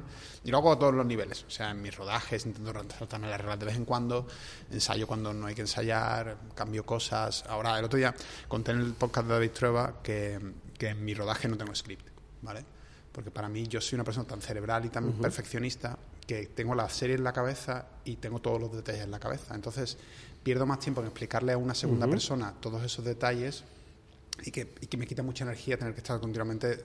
Es como si, para mí el papel de script, con todos los respetos a todos los scripts, no enfadéis conmigo, eh, es como un profesor que viene a decirme, ¿y esto por qué estáis rodándolo así? ¿Y esto por qué no lo rodeo de otra manera? Y es que no entiendo, falta este plano, ¿no? Y tú estás todo el rato como perdiendo energía en explicar a una tercera persona. Es mi relación, que seguramente sea diferente de la Sí, sí. relación de otros directores. Entonces lo conté en el podcast de David Trueba y, y esta mañana me he despertado con un montón de comentarios de scripts enfadadísimos, como, ¡ay, que digas eso, qué vergüenza, que no sé qué! Y de verdad lo digo con el corazón, intento rodar a mi manera y como mejor sé, y mi manera es esta. Entonces eso, de vez en cuando intento romper el sistema, como te digo. Am, y entonces me pasó, por ejemplo, con José, con el guionista de Dios, que me llega un tío mm, que repartía pasteles en Sevilla, que escribe un gran guion, y que digo, este tío tiene talento, me lo traigo ahora mismo e intento ayudarle. Y entonces cuando ve, me pasa con Eugenio Mira en su momento, que veo a Eugenio y digo, coño, Eugenio, ¿por qué no coño trabaja más? Si es un tío con muchísimo talento. Entonces creo que para ti Halo lo harías de puta madre, tío.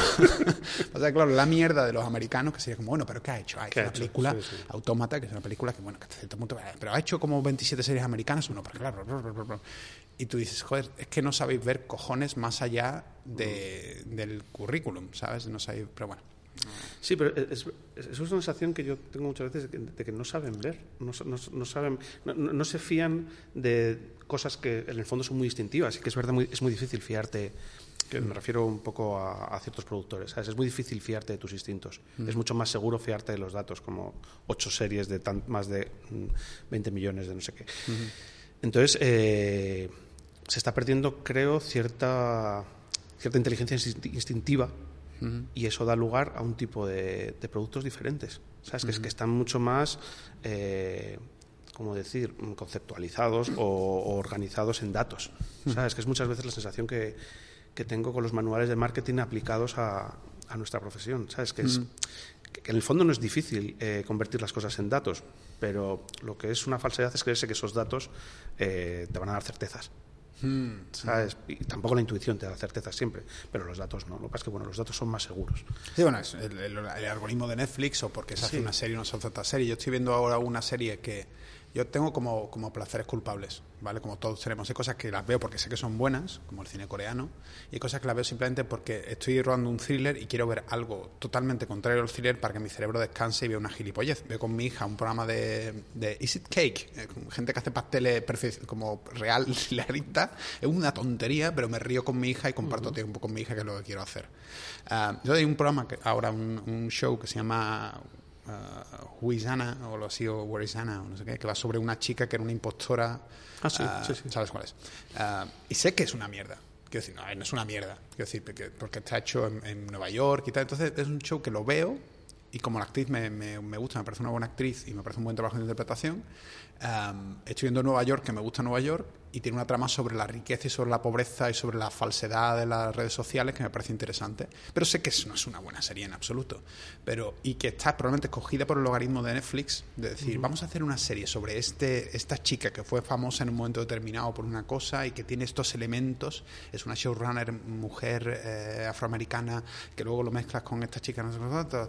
Esto va a ser un éxito. Y sí, eh, creo que es el número uno ahora mismo en Netflix. Pero es bueno. creo que no lo es. Pero bueno, yo, cierto, a ver, yo lo estoy viendo. Lo estoy viendo simplemente como un placer culpable, pero lo estoy viendo. Claro, pero los que se dedican a hacerlo, lo que están buscando es que sea un éxito. Entonces, mm, sí, lo que, eh, al final son los dos productor- productores de- eh, judíos de Millennium que tienen un poco de razón. y nosotros somos los, los sí, sí, ingenuos. no, los- totalmente. Pero bueno, el cine ha vivido siempre con, los- con esos dos tipos de personajes, ¿sabes? Los ingenuos y, y los pragmáticos. ¿sabes? Yo creo que eso es eso ha sido siempre así y, y lo que pasa es que bueno se adapta a distintas estructuras y ahora estamos ahora hablamos del algoritmo, ¿sabes? Pero pero bueno siempre ha habido listas de actores, siempre ha habido listas de directores. Sí, eso te, habrá pasado a ti también, que lo he contado aquí en el podcast, de, de que tú estás tratando de levantar una película internacionalmente. Me acuerdo, ah, ¿cómo se llama el director? El que hace Fenómena, ah, que hizo el corto este sobre autopsias. Sí, sí, sí. ah, eh, joder, estamos fatal. estamos fatal, ¿eh? De- Sí, bueno. Pero la gente lo sabe. El hombre que ha hecho Fenómena. El hombre que, ha hecho Fenómena. Eh, pues en su momento me acuerdo, a través de la viña me contacta y me dice, oye, tú que conoces a Nicolas Cage y tal, y que trabajó con él, tenemos un proyecto de un cómic, eh, un... tampoco recuerdo que la gente se enfadara porque no me acuerdo del título, am, y queremos ver si le, si le entraría y tal. Creo que le pasé al final el contacto, intentaron, pero al final no. También en aquel momento Nicolas Cage estaba poniendo a touch a 27 proyectos internacionales a la vez, y entonces su valor estaba bajando porque decía que iba a hacer 27 películas, y los inversores decían, ¿cómo vas a hacer 27 películas este año? Es imposible. Como Bruce Willis, vas a cobrar como un, un millón al día durante una semana, no, no hay quien soporte eso. Pero bueno, que te quiero decir que en esta aventura absurda de tratar de levantar un proyecto internacional, llega un momento que te pasan unas listas y te dicen eh, Bruce Willis, A+, eh, Edward Norton, B-, eh, no sé quién, C+, eh, Eva Green, D. Entonces tú dices, o sea, ¿realmente estáis calificando con, con- con notas a los actores por su valor internacional y sumas, la, y es eso, es aplicar la matemática, supuesta matemática o la lógica a algo que no debería de aplicarse esa lógica. En el fondo, porque al final si te equivocas dices, oye, pero yo he seguido las reglas. Yo he sí, aplicado claro. la, máquina, la matemática, ¿sabes? Se ha equivocado. Ah, no funcionó, pero yo puse un A más un B minus. De hecho, a mí me sorprendió mucho en, en proyectos de ese tipo, como mis, mis, mis managers, mis agentes me dicen, este actor en este tipo de película levanta esta cantidad de dinero. Y los tíos aciertan bastante. Ah. ¿Sabes? Es, es acojonante cómo tienen asignado el, el- el dinero que puede levantar cada actor. Pero es en- súper curioso porque en el fondo no está valorando el valor de la película en absoluto o el, o el acabado de la película, sino que valora la, la idea de. Iba a decir el videoclub, cuando ves la, la, la- la cartelera en el videoclub. La carátula, La carátula, perdón, y la agarras y te la llevas a casa porque ves la cara de Denzel Washington y la agarras y tacatá. Que en realidad ahora es en Netflix, ¿no? Es- es- o lo que sea, o HBO, que estás como el, el tal y ves el menú, ves el, el cartelito y dices, ah, pues sí, lo voy a ver. Y ya luego te puedes decepcionar o no, te puede hacer una mierda o no, pero has pulsado el play.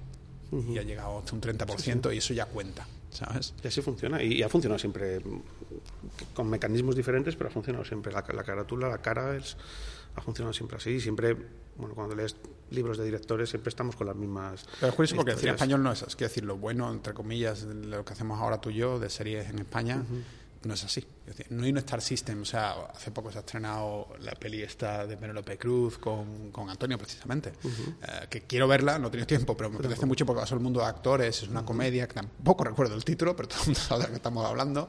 Pero es una, es- son dos, Vaya dos nos hemos juntado. son dos directores argentinos Sí, sí, sí, y, sí. y he visto el trailer y me apetece un montón. Eh, pero creo que en taquilla ha ido más o menos. Pero que creo que realmente en España la sensación de Star System, de que la gente vaya al cine por una cara, ¿Tú crees que no? no lo sé, tío. Quizás Antonio, Antonio me iba a decir, iba a decir Antonio, el otro Antonio. Joder, cómo estoy yo hoy. la sala de grima, que el de la torre, coño, ¿sabes? O sea, que decir, quizás de la torre o Tosar, no lo sé, ¿sabes? Es, cierto que, que Bardem, ¿sabes? Es una un actor, o sea, estoy hablando a nivel comercial única y exclusivamente. Bardem es un actor que me vamos, daría un brazo por trabajar con él. Eh, pero, Yo trabajé con él en Autómata, ¿sabes? ¿eh, ¿sí? Bardem hace la voz del robot protagonista. ¿Ah, en serio? Estas, estas cosas. Estas cosas de Antonio, ¿sabes? Eh, Esto que lo haga Bardem. Sí, sí, sí, no, pero además ma- me acuerdo de Bardem súper profesional y súper serio, ¿sabes? Que era un marrón que le coloca a su amigo, no sé qué, pero, pero dijo, a ver, voy a ver la película, se vino un día allí a User, a la oficina, se vio el, el offline, dijo, venga, vale, lo hago, pero y luego cuando se puso a hacerlo, hasta que no estaba contento, no, no paraba, ¿eh? O sea, eso no- lo, lo hizo... eso me contó lo este, hizo muy ¿quién bien. fue, joder, eh, creo que Oscar Santos, que hizo el making of de Mar Adentro, Sí. y, y- y me contaba que es un making of a recuperar, porque dicen que, que es muy bueno, y lo recuerdo haber visto hace muchísimos años. Y como era muy amigo de Amenábar, pues tenía un acceso directo al rodaje de, de Mar Adentro y comentaba las inseguridades de, de Bardem, que todos le tenemos en un pedestal, de decir, es un tío que cada decisión que toma es la correcta y siempre va a ganar el Oscar y tal, tal, tal, tal. Y dice que está muy, muy, muy inseguro con el papel y que luego ya, cuando ya, ya las cosas funcionan, pues ya era otro Bardem, ¿no? Pero, pero esos primeros momentos de probar, de prueba y error, eh, imagino que sería algo parecido. Sí, ¿no? pues la- esa inseguridad yo creo que es parte de sensatez, ¿sabes? Que decir, de, de- de saber que te enfrentas a... Que en el fondo es que es muy difícil hacer esto bien. no, es, es- es verdad. Quiero decir, yo, yo también cuando empecé, cuando hice mi, peli- mi primera película y mi corte no sé qué, de repente mis, mis películas favoritas así de toda la vida me parecían milagros. ¿Sabes? No, era ya, no, no, eran ya buenas películas o películas excelentes, me parecen milagros, ¿sabes? Que, Sí, que se sí, tiene que dar en un rodaje para que salga un- una película redonda, ¿sabes? ¿Qué, qué cosas, qué conjunción de talentos, suertes. Yo, yo, curiosamente, hablando de los robots y los humanos, creo que, que tiene más que ver con el factor humano que con el factor ciencia, entre comillas. Es decir, tú puedes aplicar la ciencia, puedes aplicar los elementos, pero, por ejemplo, eh, lo he comentado aquí muchas veces, eh, Mr. Right, ¿vale? La película, ahora quieren hacer una secuela am, y funcionó, no dio muchísimo dinero, creo que se recuperó la financiación, pero es una película que para el tamaño que tiene, que es de 5 millones, muy chiquitita, lo más 25 días en Nueva Orleans, la ha visto muchísima, muchísima, muchísima gente. En, en IMDb es como una especie de mini película de culto. Y creo que más allá del guion de Max, más allá de mi dirección, más allá de que yo escribiera el guion y tratar de darle toda la vida posible y mi trabajo con los actores, el principal elemento que hace que sea especial es la química entre Sam Rockwell y Anna Kendrick y, y luego Tim Roth.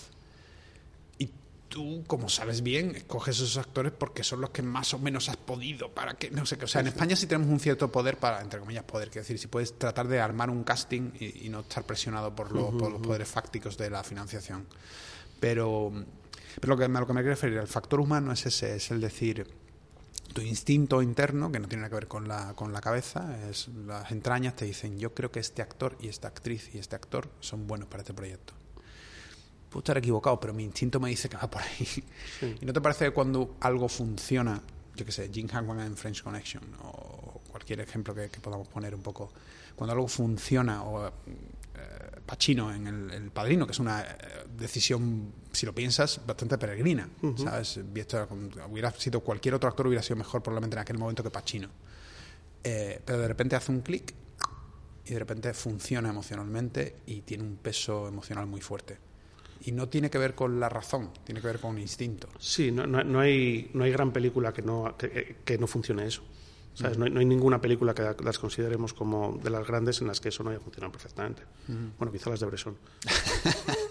A mí Bresson me gusta mucho también y, y- y que ese, ese mecanismo, digamos, en Bresson no cuenta, pero en, en- en general es así, claro. Siempre tiene que decir cualquier gran película la vinculas a... Lo hablas el otro día con Díaz Janet, ¿no? Esto, Este tema, ¿sabes? Cómo realmente es necesario que, que eso funcione para que nuestro trabajo funcione. Mm. No, porque, o sea, Bruce- sin Bruce Campbell no sería. O sea, no solo sin Bruce Campbell, sino la- sin la cabañita esa en medio del bosque, Posición Infernal probablemente no funcionaría, o Posición Infernal 2 concretamente.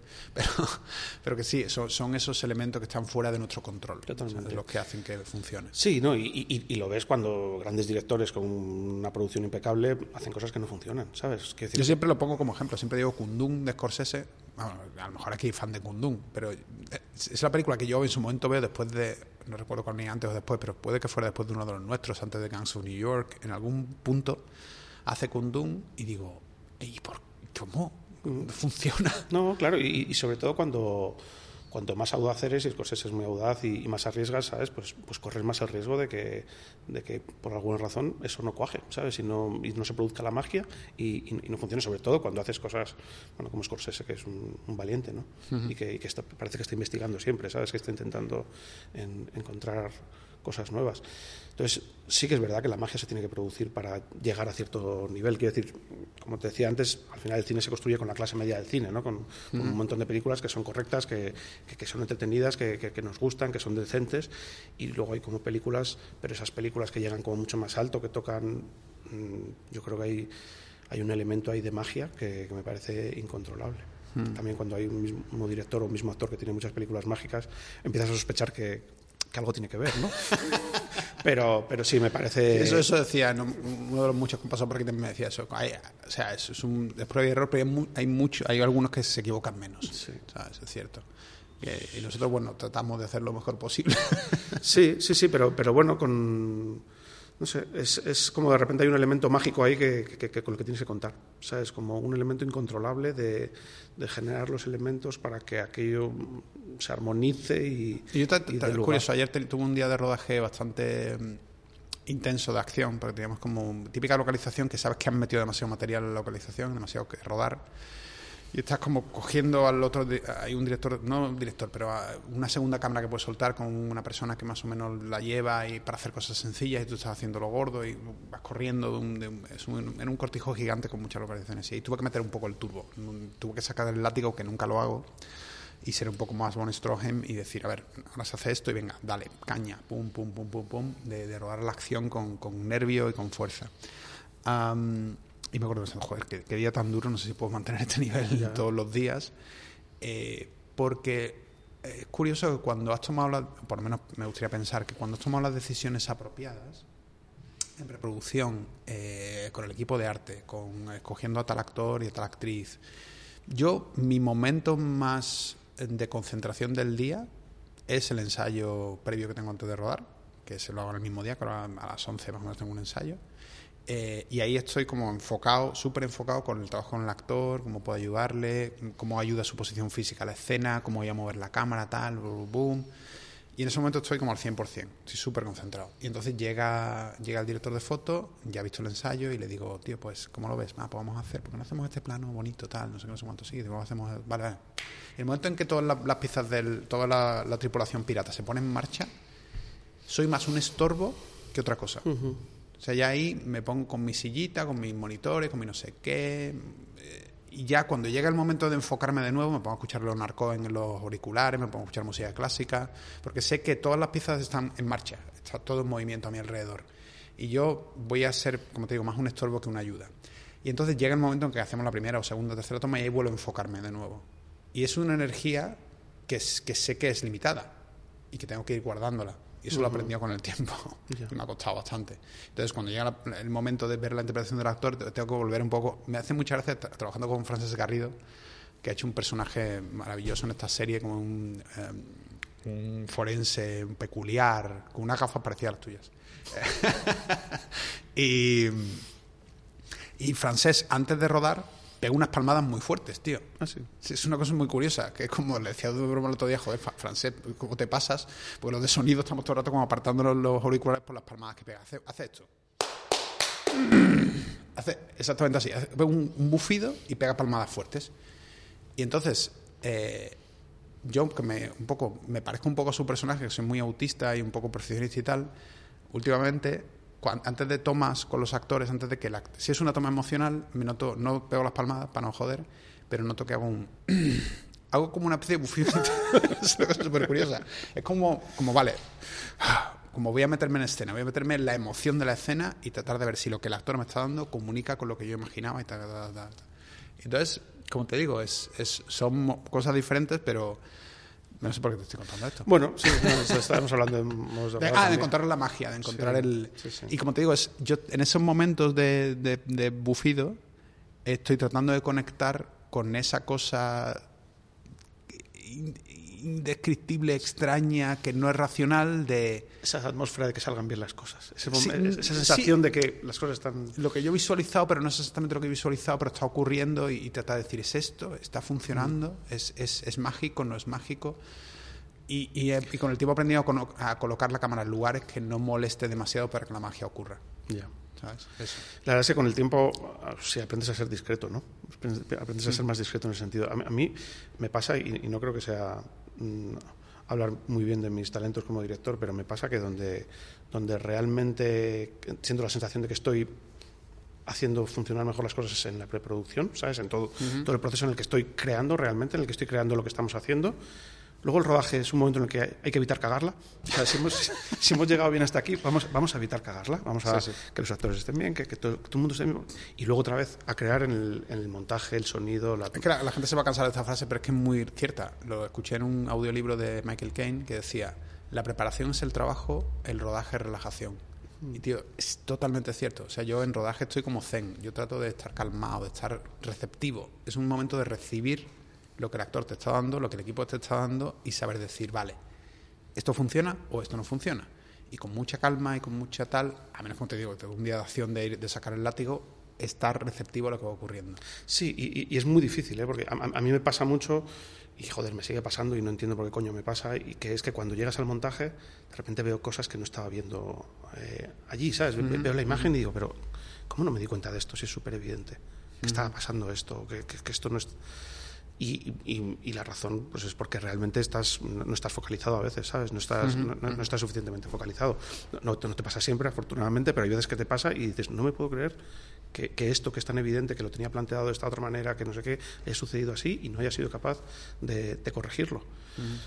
Pero yo me siento mucho más, más fuerte en, en, el proceso previo y en el proceso posterior a la hora de construir, el, de construir algo especial. ¿Sabes? Y luego tengo la sensación de que en el rodaje lo que tengo que hacer es que no, no se descojone la cosa. ¿sabes? No, no, no, no, soy capaz o no creo o, o, no tengo la habilidad para hacer esta cosa de que se cree la magia en el momento de... de, de, la metáfora, porque siempre, siempre utilizo esa metáfora de, de, que rodar es como que escribir un poema en una habitación en llamas o pintar un cuadro en una montaña rusa. Pero es cierto que, que en esta nueva metáfora que, que me comentas es como si hubieras creado una especie de gran dominó gigantesco y de repente, cuando ya lo tienes todo preparado, de repente abres las puertas y entra un vendaval y tú estás tratando de, a ver, sí, sí. a ver si consigo que el vendaval, de tapar para que el vendaval no se lo lleve por delante hasta que le dé la primera ficha y todo caiga. Es curiosa porque la que yo, la, la, que yo manejo es hacer un puzzle en medio de un terremoto. Claro, claro, claro. es, es, es, exactamente. Pero hay algo, pero también hay algo que si no sería aburrido.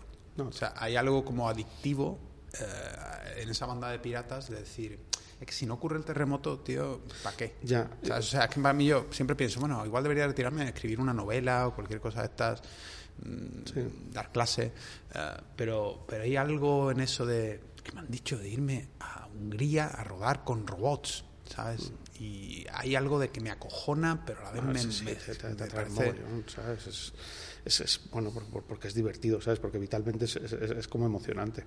¿sabes? Y, y- y luego también en los rodajes pasa una cosa que, que otra- hablando de metáforas, para mí la metáfora del salario del miedo, la, la película, ¿sabes? Un camión subiendo un cargamento de nitroglicerina por una montaña llena de baches. Sí, es una buena metáfora Eh, también es- esa. y, y es para mí es la metáfora de los actores en el fondo, ¿sabes? Los actores son nitroglicerina, ¿sabes? Es, es- es- es un elemento eh, que tiene un valor excepcional y, y- y que, y que no todos, ¿no? Pero muchos son son, son etéreos, ¿sabes? Son como Sí, sí, son sí. súper sensibles, ¿sabes? Hay que arroparles, crear las condiciones, ¿sabes? Es, es- yo es una de las cosas un poco creo que me dedico en el, en el rodaje es a, a crear las condiciones para que ellos puedan hacer su trabajo, dando por hecho que van a hacer su trabajo, ¿sabes? Pero es verdad que, que, que ellos son es un material muy, muy Sí, sí, o sea, inestable. yo, yo les amo eh, y yo cariñosamente eh, les llamo mis niños siempre. O sea, es de manera, no, lo digo mal, sino como dónde están los niños. Es como, voy a, no sé qué. Porque creo que los niños, los actores, lo que, lo que han mantenido vivo es algo que yo ya casi he perdido o que trato de re- recuperarlo por otra manera. Un niño es capaz de jugar, un niño es capaz de llorar, un niño es capaz de, de- de modificar sus emociones con tal de conseguir algo y tal, y un montón de cosas. Entonces, mm, hay que protegerles en ese sentido para crear un ambiente agradable. Pero es cierto que a veces te desesperan. ¿Sabes? O sea, eso como director, porque tú estás llevando dos barcos a la vez, estás llevando el barco del equipo y de repente, y como te digo, les amo y, y adoro trabajar con actores, pero llega un momento que tú estás estresado por 27 cosas que están ocurriendo, de la, la tormenta que ha entrado y todas las puertas están abiertas y se están cayendo las piezas del puzzle y de repente llega... um, eh, tiene que llegar el actor porque quedan media hora para rodar una escena y de repente ha ido a mear justamente en el momento en que tú dices, ahora se tiene que ir a mear. La madre que los parió. Joder, ojalá tuvieran la experiencia de saber lo que es estar en mis zapatos por un momento. Sí, pero yo, yo además creo que no, yo no era consciente de lo importante que era eso, muy ingenuo por mi parte cuando me metí a dirigir, y luego me di cuenta que, que una parte muy importante de mi trabajo es no dirigir a los actores, sino cuidarles, ¿sabes? Es mm, arroparles, crear las condiciones para que su, su cosa pueda, pueda surgir, ¿sabes? Que es, un, es como un... un tienen- es muy inestable el, el- el ecosistema en el que ellos pueden funcionar. Entonces, una de las misiones tuyas es, es generar eso. Y, y yo no, no fui consciente al principio cuando empecé a hacer, Claro. a hacer películas de, de que eso era tan importante. ¿sabes? Pues se hacen los ensayos, no sé qué. Pero en el fondo es como no. Tengo que, que arroparle. mm, Es que no se da cuenta luego, porque yo, tanto tú como yo tenemos una, una inteligencia más analítica, una inteligencia más fría. No sé cuánto tengo yo, tienes tú también de esa, de esa conexión emocional. Yo creo que más o menos la tengo más o menos balanceada. O sea, soy, soy frío, pero a la vez y analítico, soy un poco como ese forense, como descuartizando el cadáver. Pero luego tengo también esa parte de Doctor Frankenstein de, de como de puedo darle vida. Entonces tengo esa parte de locura también y creo que está más o menos balanceada.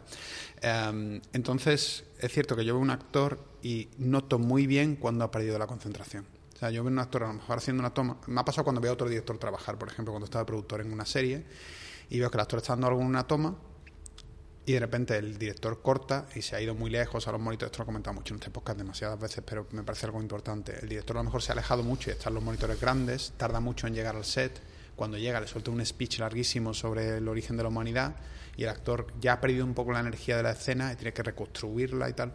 Entonces yo me peleo mucho por con el equipo decir, vale, esta escena es emocional, pues entonces entre toma y toma va a pasar mucho. No va a entrar el director de foto aquí a retocar cosas, ni, ni no, vamos a, vamos a hacer dos seguidas y con mucha calma para que el actor siga en la zona respetemos la zona. No lo digo con estas palabras, pero más o menos se sobreentiende. Y cuidar al actor en ese sentido, porque yo sé que yo le veo que está peleando internamente para llegar a esa emoción que quiere llegar.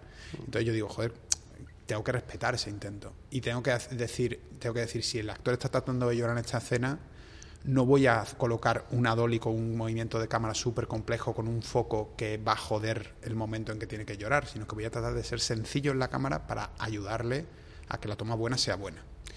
Sí, tienes toda la razón. Y, además, de hecho, es, es como que, tenemos muy claro, porque prácticamente está en nuestro contrato, que, tenemos que fijarnos en el actor cuando está actuando, pero es súper importante fijarte cuando has dicho corten, ¿sabes? y, ver qué es lo que le está pasando. ¿Sabes? Si, está incómodo, si está concentrado, si, si, le están tocando las narices demasiado todo el mundo, ¿sabes? Es como... Esa es una cosa que sí que he aprendido, ¿sabes? A, a ser cariñoso con los actores en ese sentido, ¿sabes? De, de protegerlos, de intentar hacer un poco su, su, espacio y, fijarte con ellos, sobre todo fijarte qué pasa cuando ellos corten, ¿sabes? Entonces les miras y ves como...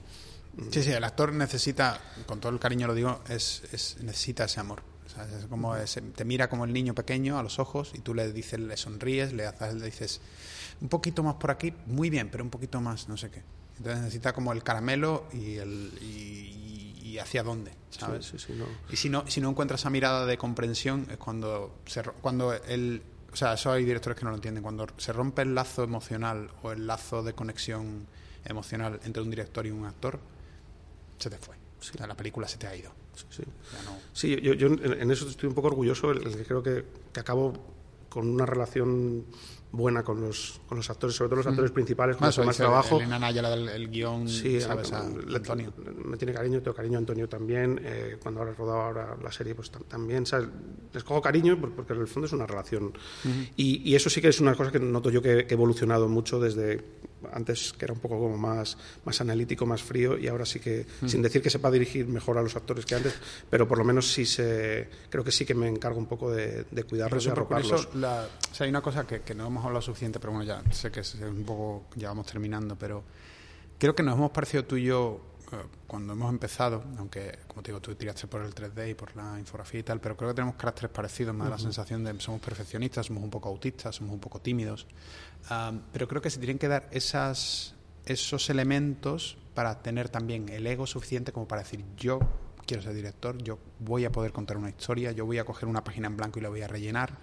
Y, y, luego llega esa, esa, persona autista con problemas de socialización, llega a un rodaje y le cuesta.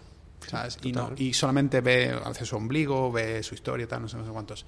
Y mi, mi, mi, camino emocional como director ha sido el poder levantar mi mirada del ombligo y decir, un momento, hay otras cosas alrededor que tengo que, mi perfeccionismo obsesivo, tengo que, que, calmarlo, echarlo a dormir un poco y ver lo que ocurre enfrente mía y ayudar al director de foto, a los actores. y, no solo porque está bien como a nivel Pero si no hubiera sido, pero, pero también te digo una cosa, si no hubiera sido un obsesivo perfeccionista, si no hubiera sido Sheldon de, Big Man Theory al principio, no hubiera probablemente llegado a dirigir. Seguro.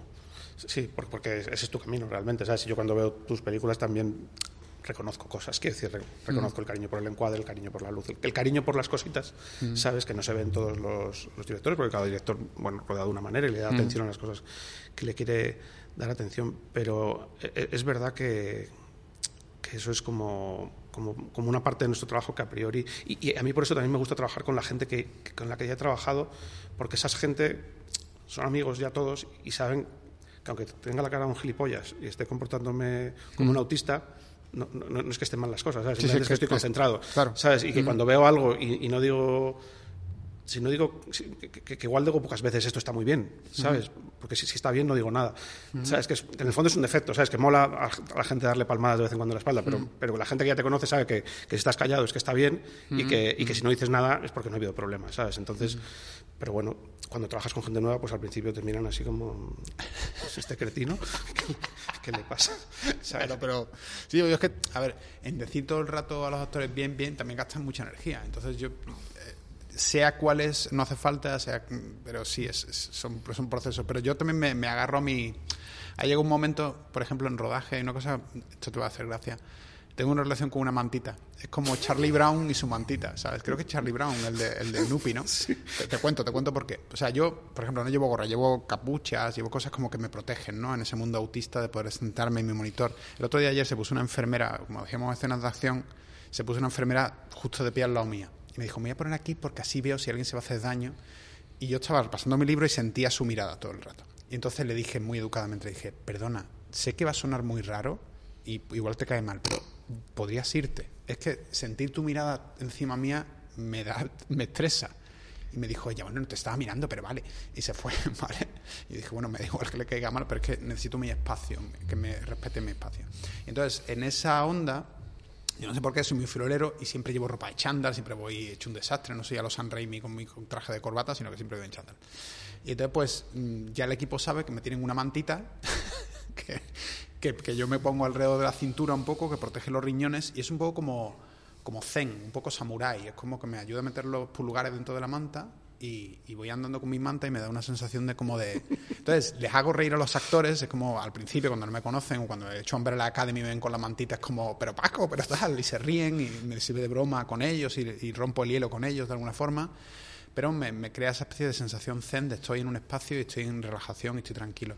Y no sé por qué me ayuda, tío, es una, no, no. Es una tontería. A ver, yo una, una, cosa que me pasa, que me, que me, ha pasado y que me pasa siempre que voy a un Decathlon o a un sitio de estos de... Uh -huh. ¿sabes? Cuando veo estas tiendas de campaña que son como para hacer un, una ducha o un váter, ¿sabes? Que es uh -huh. un cubículo de un uh -huh. metro cuadrado. Siempre pienso, yo quiero eso para O sea, yo quiero estar en mi metro cuadrado. Claro, no puedes estar la script, está los monitores, el, el, carrito de no sé qué, pero me encantaría, ¿sabes? Tener una, por eso, por una eso... caja negra donde estuviera yo ahí mirando por el agujero y de vez en cuando saliera. Es que no hay nada que me moleste. O sea, las la experiencias más traumáticas que he tenido es cuando tengo. Yo voy a los monitores pequeñitos y tengo mis propios monitores, me muevo yo solo y le digo. Siempre viene alguien nuevo y me dice, no te muevo, te muevo. Y yo, de verdad, por favor, dejarme moverme a mí solo. Yo voy a mi ritmo, dejarme en mi espacio los peores momentos que he pasado ha sido cuando venía un productor y se sentaba al lado y empieza a contarte su vida, a contarte no sé qué, o a decirte, oye, ¿y esta toma? ¿Y podías hacer algo diferente? Y es como, oh, es, es, un dolor, ¿sabes? Mm. Pero dejadme mi espacio, dejadme mi lugar. Y en ese lugar, pues sí, salgo y comunico y de vez en cuando tal, pero soy un poco como, bueno, de hecho, para este rodaje me compré una silla que es la hostia, porque las sillas, o sea, a mí me pasó, ya termino, pero en el rodaje de, de, Aparecido me pasó que me pusieron unos auriculares muy incómodos el primer día de rodaje y encima rodamos en cámara car, todo el día cámara car y, y auriculares incómodos. Me sentí tan mal, yeah. tan, tan fuera de mi propio cuerpo, uh -huh. decía, algo aquí no en carne de neón funcionaba en el corto porque aquí no funciona. Me fui a una tienda de auriculares, me compré unos cómodos eh, y a partir del día siguiente empezó a funcionar, conecté con el material. Y entonces ahora en el rodaje de la novia gitana me ha pasado lo típico de que, de, que yo soy muy específico con mis cosas. Muy, ahí sí soy muy Sheldon.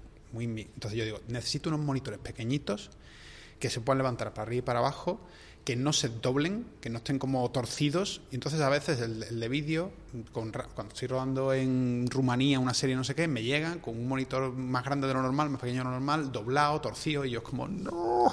Mm. Tengo como que explicarle que para mí es mi zona, por favor, respetar mi zona. Entonces la silla, una gilipollez, pero te pongo una silla súper incómoda de madera que cruje. Sí. Entonces tengo la, me fui, que yo no sé conducir, me fui a un centro comercial a tomar por culo, me compré una silla de 300 pavos, carísima, pero que es cómoda. Y en mi silla, y yo estoy ahí y creo mi zona. Uh -huh. Si hubiera estado ocho meses, cinco meses rodando una serie de ocho capítulos, respeta mi zona.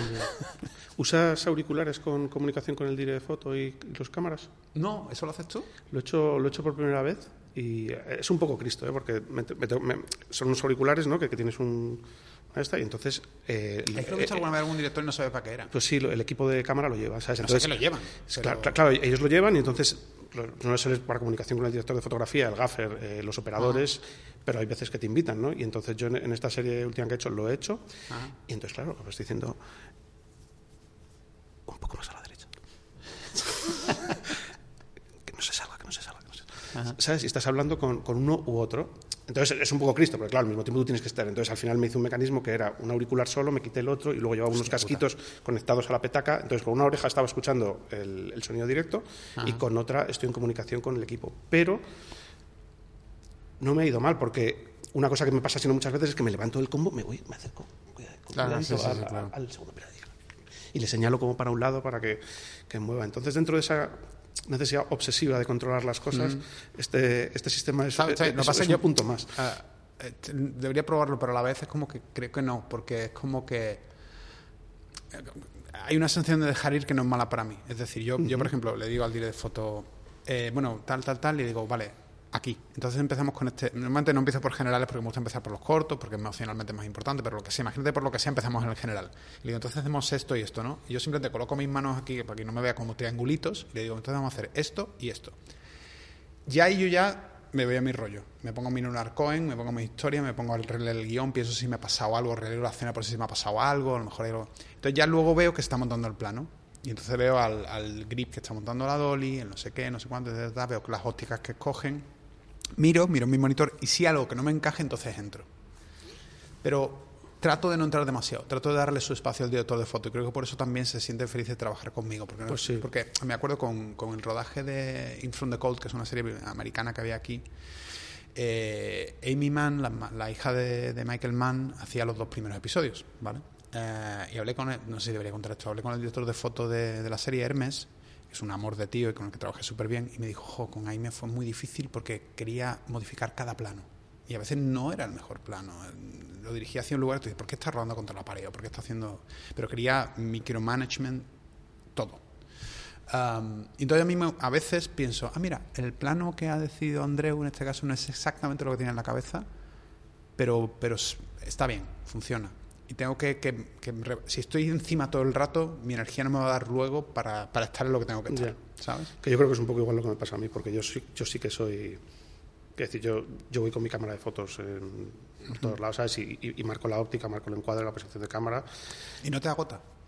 Pues seguramente sí. No me, no me- no me doy cuenta, ¿sabes? Seguramente si, si no lo hiciera, pero no, no, no- me, me cuesta muchísimo, ¿sabes? Ha- Hay veces que al direct de foto tenemos confianza y me dice, oye, esto no va a funcionar bien, mejor vamos a poner esto, no sé qué. Y no, no, soy radical, pero sí que necesito que la concepción de partida eh, salga de. Porque pa- para mí el. El encuadre tiene mucho que ver con la atmósfera y Sí, lo tiene, sé, lo sé, lo tiene mucho que ver con, con entonces y fíjate que trabajo con directores de foto con los que tengo total confianza y mucho cariño y me pongo en sus manos, pero mucho más en, en- en temas relacionados con, con la luz, con los movimientos. Lo que es el, el cuadro, eh, yo voy ahí con mi, o con mi cámara de fotos o con mi visor o con... No, sí, sí, hay directores que son así y, y, lo y- me... Y, y- lo mismo con las localizaciones, quiero decir, yo a las localizaciones... Bueno, eso sí, es eso que lo decir, cuido muchísimo, Voy sí, con, sí, pero quiero decir, voy con mi cámara, ¿sabes? Con mi cámara grande, digamos, reflex, con un que está como, como un viñeteado, digamos, al formato en el que está rodando, y, y entonces estoy en el sitio y, y me, me tiro un rato haciendo fotos por el sitio, y cuando termino siempre me dicen, ¿qué te ha parecido? Y digo, pues no sé, ya veré las fotos, porque realmente hasta, tienes que ver a través de la... hasta, hasta que, claro, lo, lo tengo que ver, ¿sabes? Las, las reencuadro, Pero es las... gracioso porque en eso creo que yo desarrollo, o sea, igual que yo podía haber tomado ese camino, durante un tiempo hice fotografía y tal, como entre comillas más analítico, más científico, más mi- mirar a través de la lente, yo he llegado a un, a un método más, más de intuición, entonces llego a una localización y la camino, la paseo, miro y, y- y siento, digo, ¿es aquí el lugar para la escena? Y algo en mi instinto me dice sí, y a veces mi instinto me dice no. Pues Es una súper curiosa. No, no, no, pues es, es- es una forma. Y, y- y a mí me pasa lo contrario, que me fío muy poco de mi de la percepción real de las cosas. Me pasa lo mismo con los actores. ¿sabes? Yo, yo no quiero verlos, no, no- no quiero verlos en persona hasta que hasta que vamos a rodar prácticamente, ¿sabes? O cuando vamos a ensayar, porque, porque sé que las cosas en persona, quiero decir, yo- tú entras aquí eh, y hay una percepción visual, evidentemente, pero luego también hay un olfato, ¿sabes? que, que este sitio huele de una manera determinada, hay un- una sensación del suelo, hay un montón de cosas que luego no van a estar en, en la película, pero que te afectan a ti a la, a la- en, en la percepción. Y lo mismo con los actores, ¿sabes? Tú conoces a alguien y es más alto de lo que te esperabas, más bajito, eh, tiene una colonia que no sí, sé qué. O sea, sí, pero te quiero decir, pero que lo interesante es que ayer, por ejemplo, íbamos a rodar y todo el día fue nublado. Y cuando fuimos a localizar, estaba soleado. Y de repente dije, "Joder, mierda, es todo nublado, tienes que abrazar el caos. Tienes que aprender, es como decía Sí, sí. Kubrick en, en- en Teléfono Rojo, love the bomb. O sea, es como abraza el caos y juega en ese caos. Y, y entonces a mí llega un momento en que eso, en que determinadas cosas las dejo, las dejo funcionar. ¿sabes? Total, no, y además es un recorrido, ¿sabes? Igual, que decir, tú, además has rodado, quiero decir, pa- si aceptamos que partimos del mismo tipo de patología obsesiva o un poco autista, tú, tú has rodado mucho más que yo, ¿sabes? Con lo cual seguro que has avanzado, digamos, más en... Puede que en el juego del Monopoly de la, de la vida igual avanza unas cuantas fichas Claro, más. no entonces sé. est- estás, eh, digamos, eh, eh, con más sabiduría, porque yo sí que noto que todas estas cosas se van relajando con, con- con la experiencia.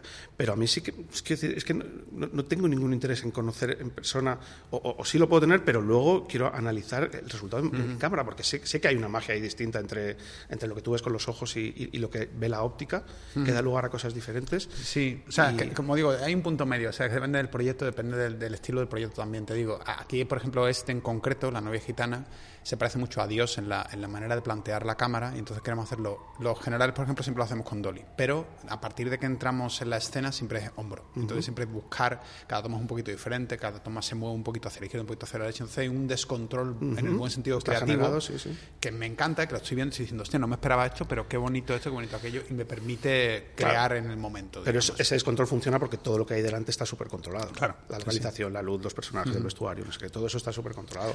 Pero depende del proyecto, por ejemplo. Pero te digo, cuando he hecho el alienista, por ejemplo, que tenía he rodado planos súper complejos, un plano secuencia súper trabajado y tal, no sé qué, no sé cuántos, eh, también encuentro mucho placer en que en, en el, en el plan del equipo A que funciona. Y que de repente dices, tengo este plan y claca, y funciona. Y luego hay otra parte que ya viene luego, que quizás haya sido parte de mi crecimiento, o, o y mi- no sé si es una evolución o es un, o es un desmoronamiento, no sé lo que es, am, que luego ves el episodio del aninista o de lo que sea y dices, hijos de puta, el plano que yo había planteado como un plano secuencia lo han partido en tres, cabrones, y todo este trabajo que hice, en que fue un puto plano secuencia, me lo han partido en tres partes. Y dices, "Ah, a lo mejor no tengo que, tengo que relajarme y, y centrarme en la emoción y los actores y en tratar de contar la historia lo mejor posible y la técnica... mm, Sí, ¿Sabes no, pues, sí, sí, sí. Es que además, sobre todo, si no, si no controlas al final el montaje, Claro. eh, rodar es, es como es como, como incierto de, de alguna manera. Pero lo que pasa es que es verdad que, que luego al final en las pequeñas decisiones, yo, yo, por ejemplo en tu peli, en, en la de Adiós, ¿sabes? los planos de dron están de puta madre y son unos planos de dron como muy especiales, ¿sabes? Quiero decir, yo no había visto iguales esos barrios, iguales esa luz, Mm, iguales sí, sí. que los movimientos son como muy rectos y no sé qué. Mira, pero eh, tú los ves y dices, mm, Pero es súper. Ayer, hablando con un amigo, ya, ya terminamos, hablando con, con el segundo operador, eh, me contaba, ahorita digo que me contaba, pero por ejemplo, en Adiós, eh, yo estuve peleando por el puto dron durante semanas y semanas y semanas, y llegó un momento en que el productor me decía, es que no nos dan el permiso, porque rodar, como a lo mejor la gente no lo sabe, pero, pero volar un dron en zonas de ciudad es muy complicado, es muy difícil, no te dan el permiso nunca, porque se piensan que, que tienen que ser, todo, todos los que están debajo tienen que ser stunts. Tú dices, pero bueno, el dron no se va a caer. Pero ¿y si se cae? ¿Y si, y si mata a alguien? Y tú dices, pero de verdad que no se va a caer. Y es una pelea continua por conseguirlo. Y al final lo conseguimos por las 3.000 viviendas, en una zona un poco peculiar a nivel urbanístico, y nos permitieron rodar con el dron y fue como maravilloso poder rodar sí, con son, el dron son ahí. muy Y- especiales esos planos. y, y te quiero decir, pero al final fue algo súper peleado y que, que estaba un poco casi entre fuera de mi control, que estaba rodando otra cosa a la vez y por suerte pude ver los planes y "Hostia, son muy buenos, sí, sigue haciendo esto y tal. Pero ayer hablaba con, ah, con Víctor sobre Fincher eh, y me decía que, que estaba viendo Seven y leyendo su libro sobre Seven, ¿no? Porque como esta serie tiene un rollo muy fincheriano, porque le apetecía un poco meterse en ese mundo y tal. Y me dijo, pues sabes que los planos de lluvia que todos veneramos tanto, y que todos hemos oído hablar tanto y tal, estaban un poco justificados por el plan de rodaje de Brad Pitt, que Brad Pitt tenía que rodar otra cosa muy pronto y tenían que rodar en una fecha determinada y que por lo que sea en aquella época en Los Ángeles llovió muchísimo. Y que entonces muchos de los planos esos son lluvia real y luego Fincher ya luego cuando vio que llovía tanto me empezó a meter máquinas de lluvia y lo, lo, lo creó como un look. Pero fue lo incontrolable pues eso es la magia que decíamos, el, mila- Exacto. el milagro que decíamos o sea, que antes. ¿sabes? ya que estamos asesinos con Fincher de ser el, el rey del, control, control, sí. y fue la lluvia la que le llevó a eso. Entonces lo bonito de... Sí, sí, totalmente. Sí, pero bueno, eso es lo que hablábamos, es un milagro, ¿sabes? Mm. Que se producen una serie de cosas, entre ellas que, que este no puede rodar tal día y que llueve y entonces meto lluvia y se convierte eso en un elemento. Y hay que abrazar ese milagro y abrazarlo y, Sí, y jugar con él. Bueno, mejor final que este. Hablar de Fincher y de milagros. Bueno, muchas gracias por, por venirte. Nada. Y bueno, y ahora, ahora te vas a preparar, así que... Un placer, esto es terapias, ¿eh? ¿Has visto? Sí, está guay.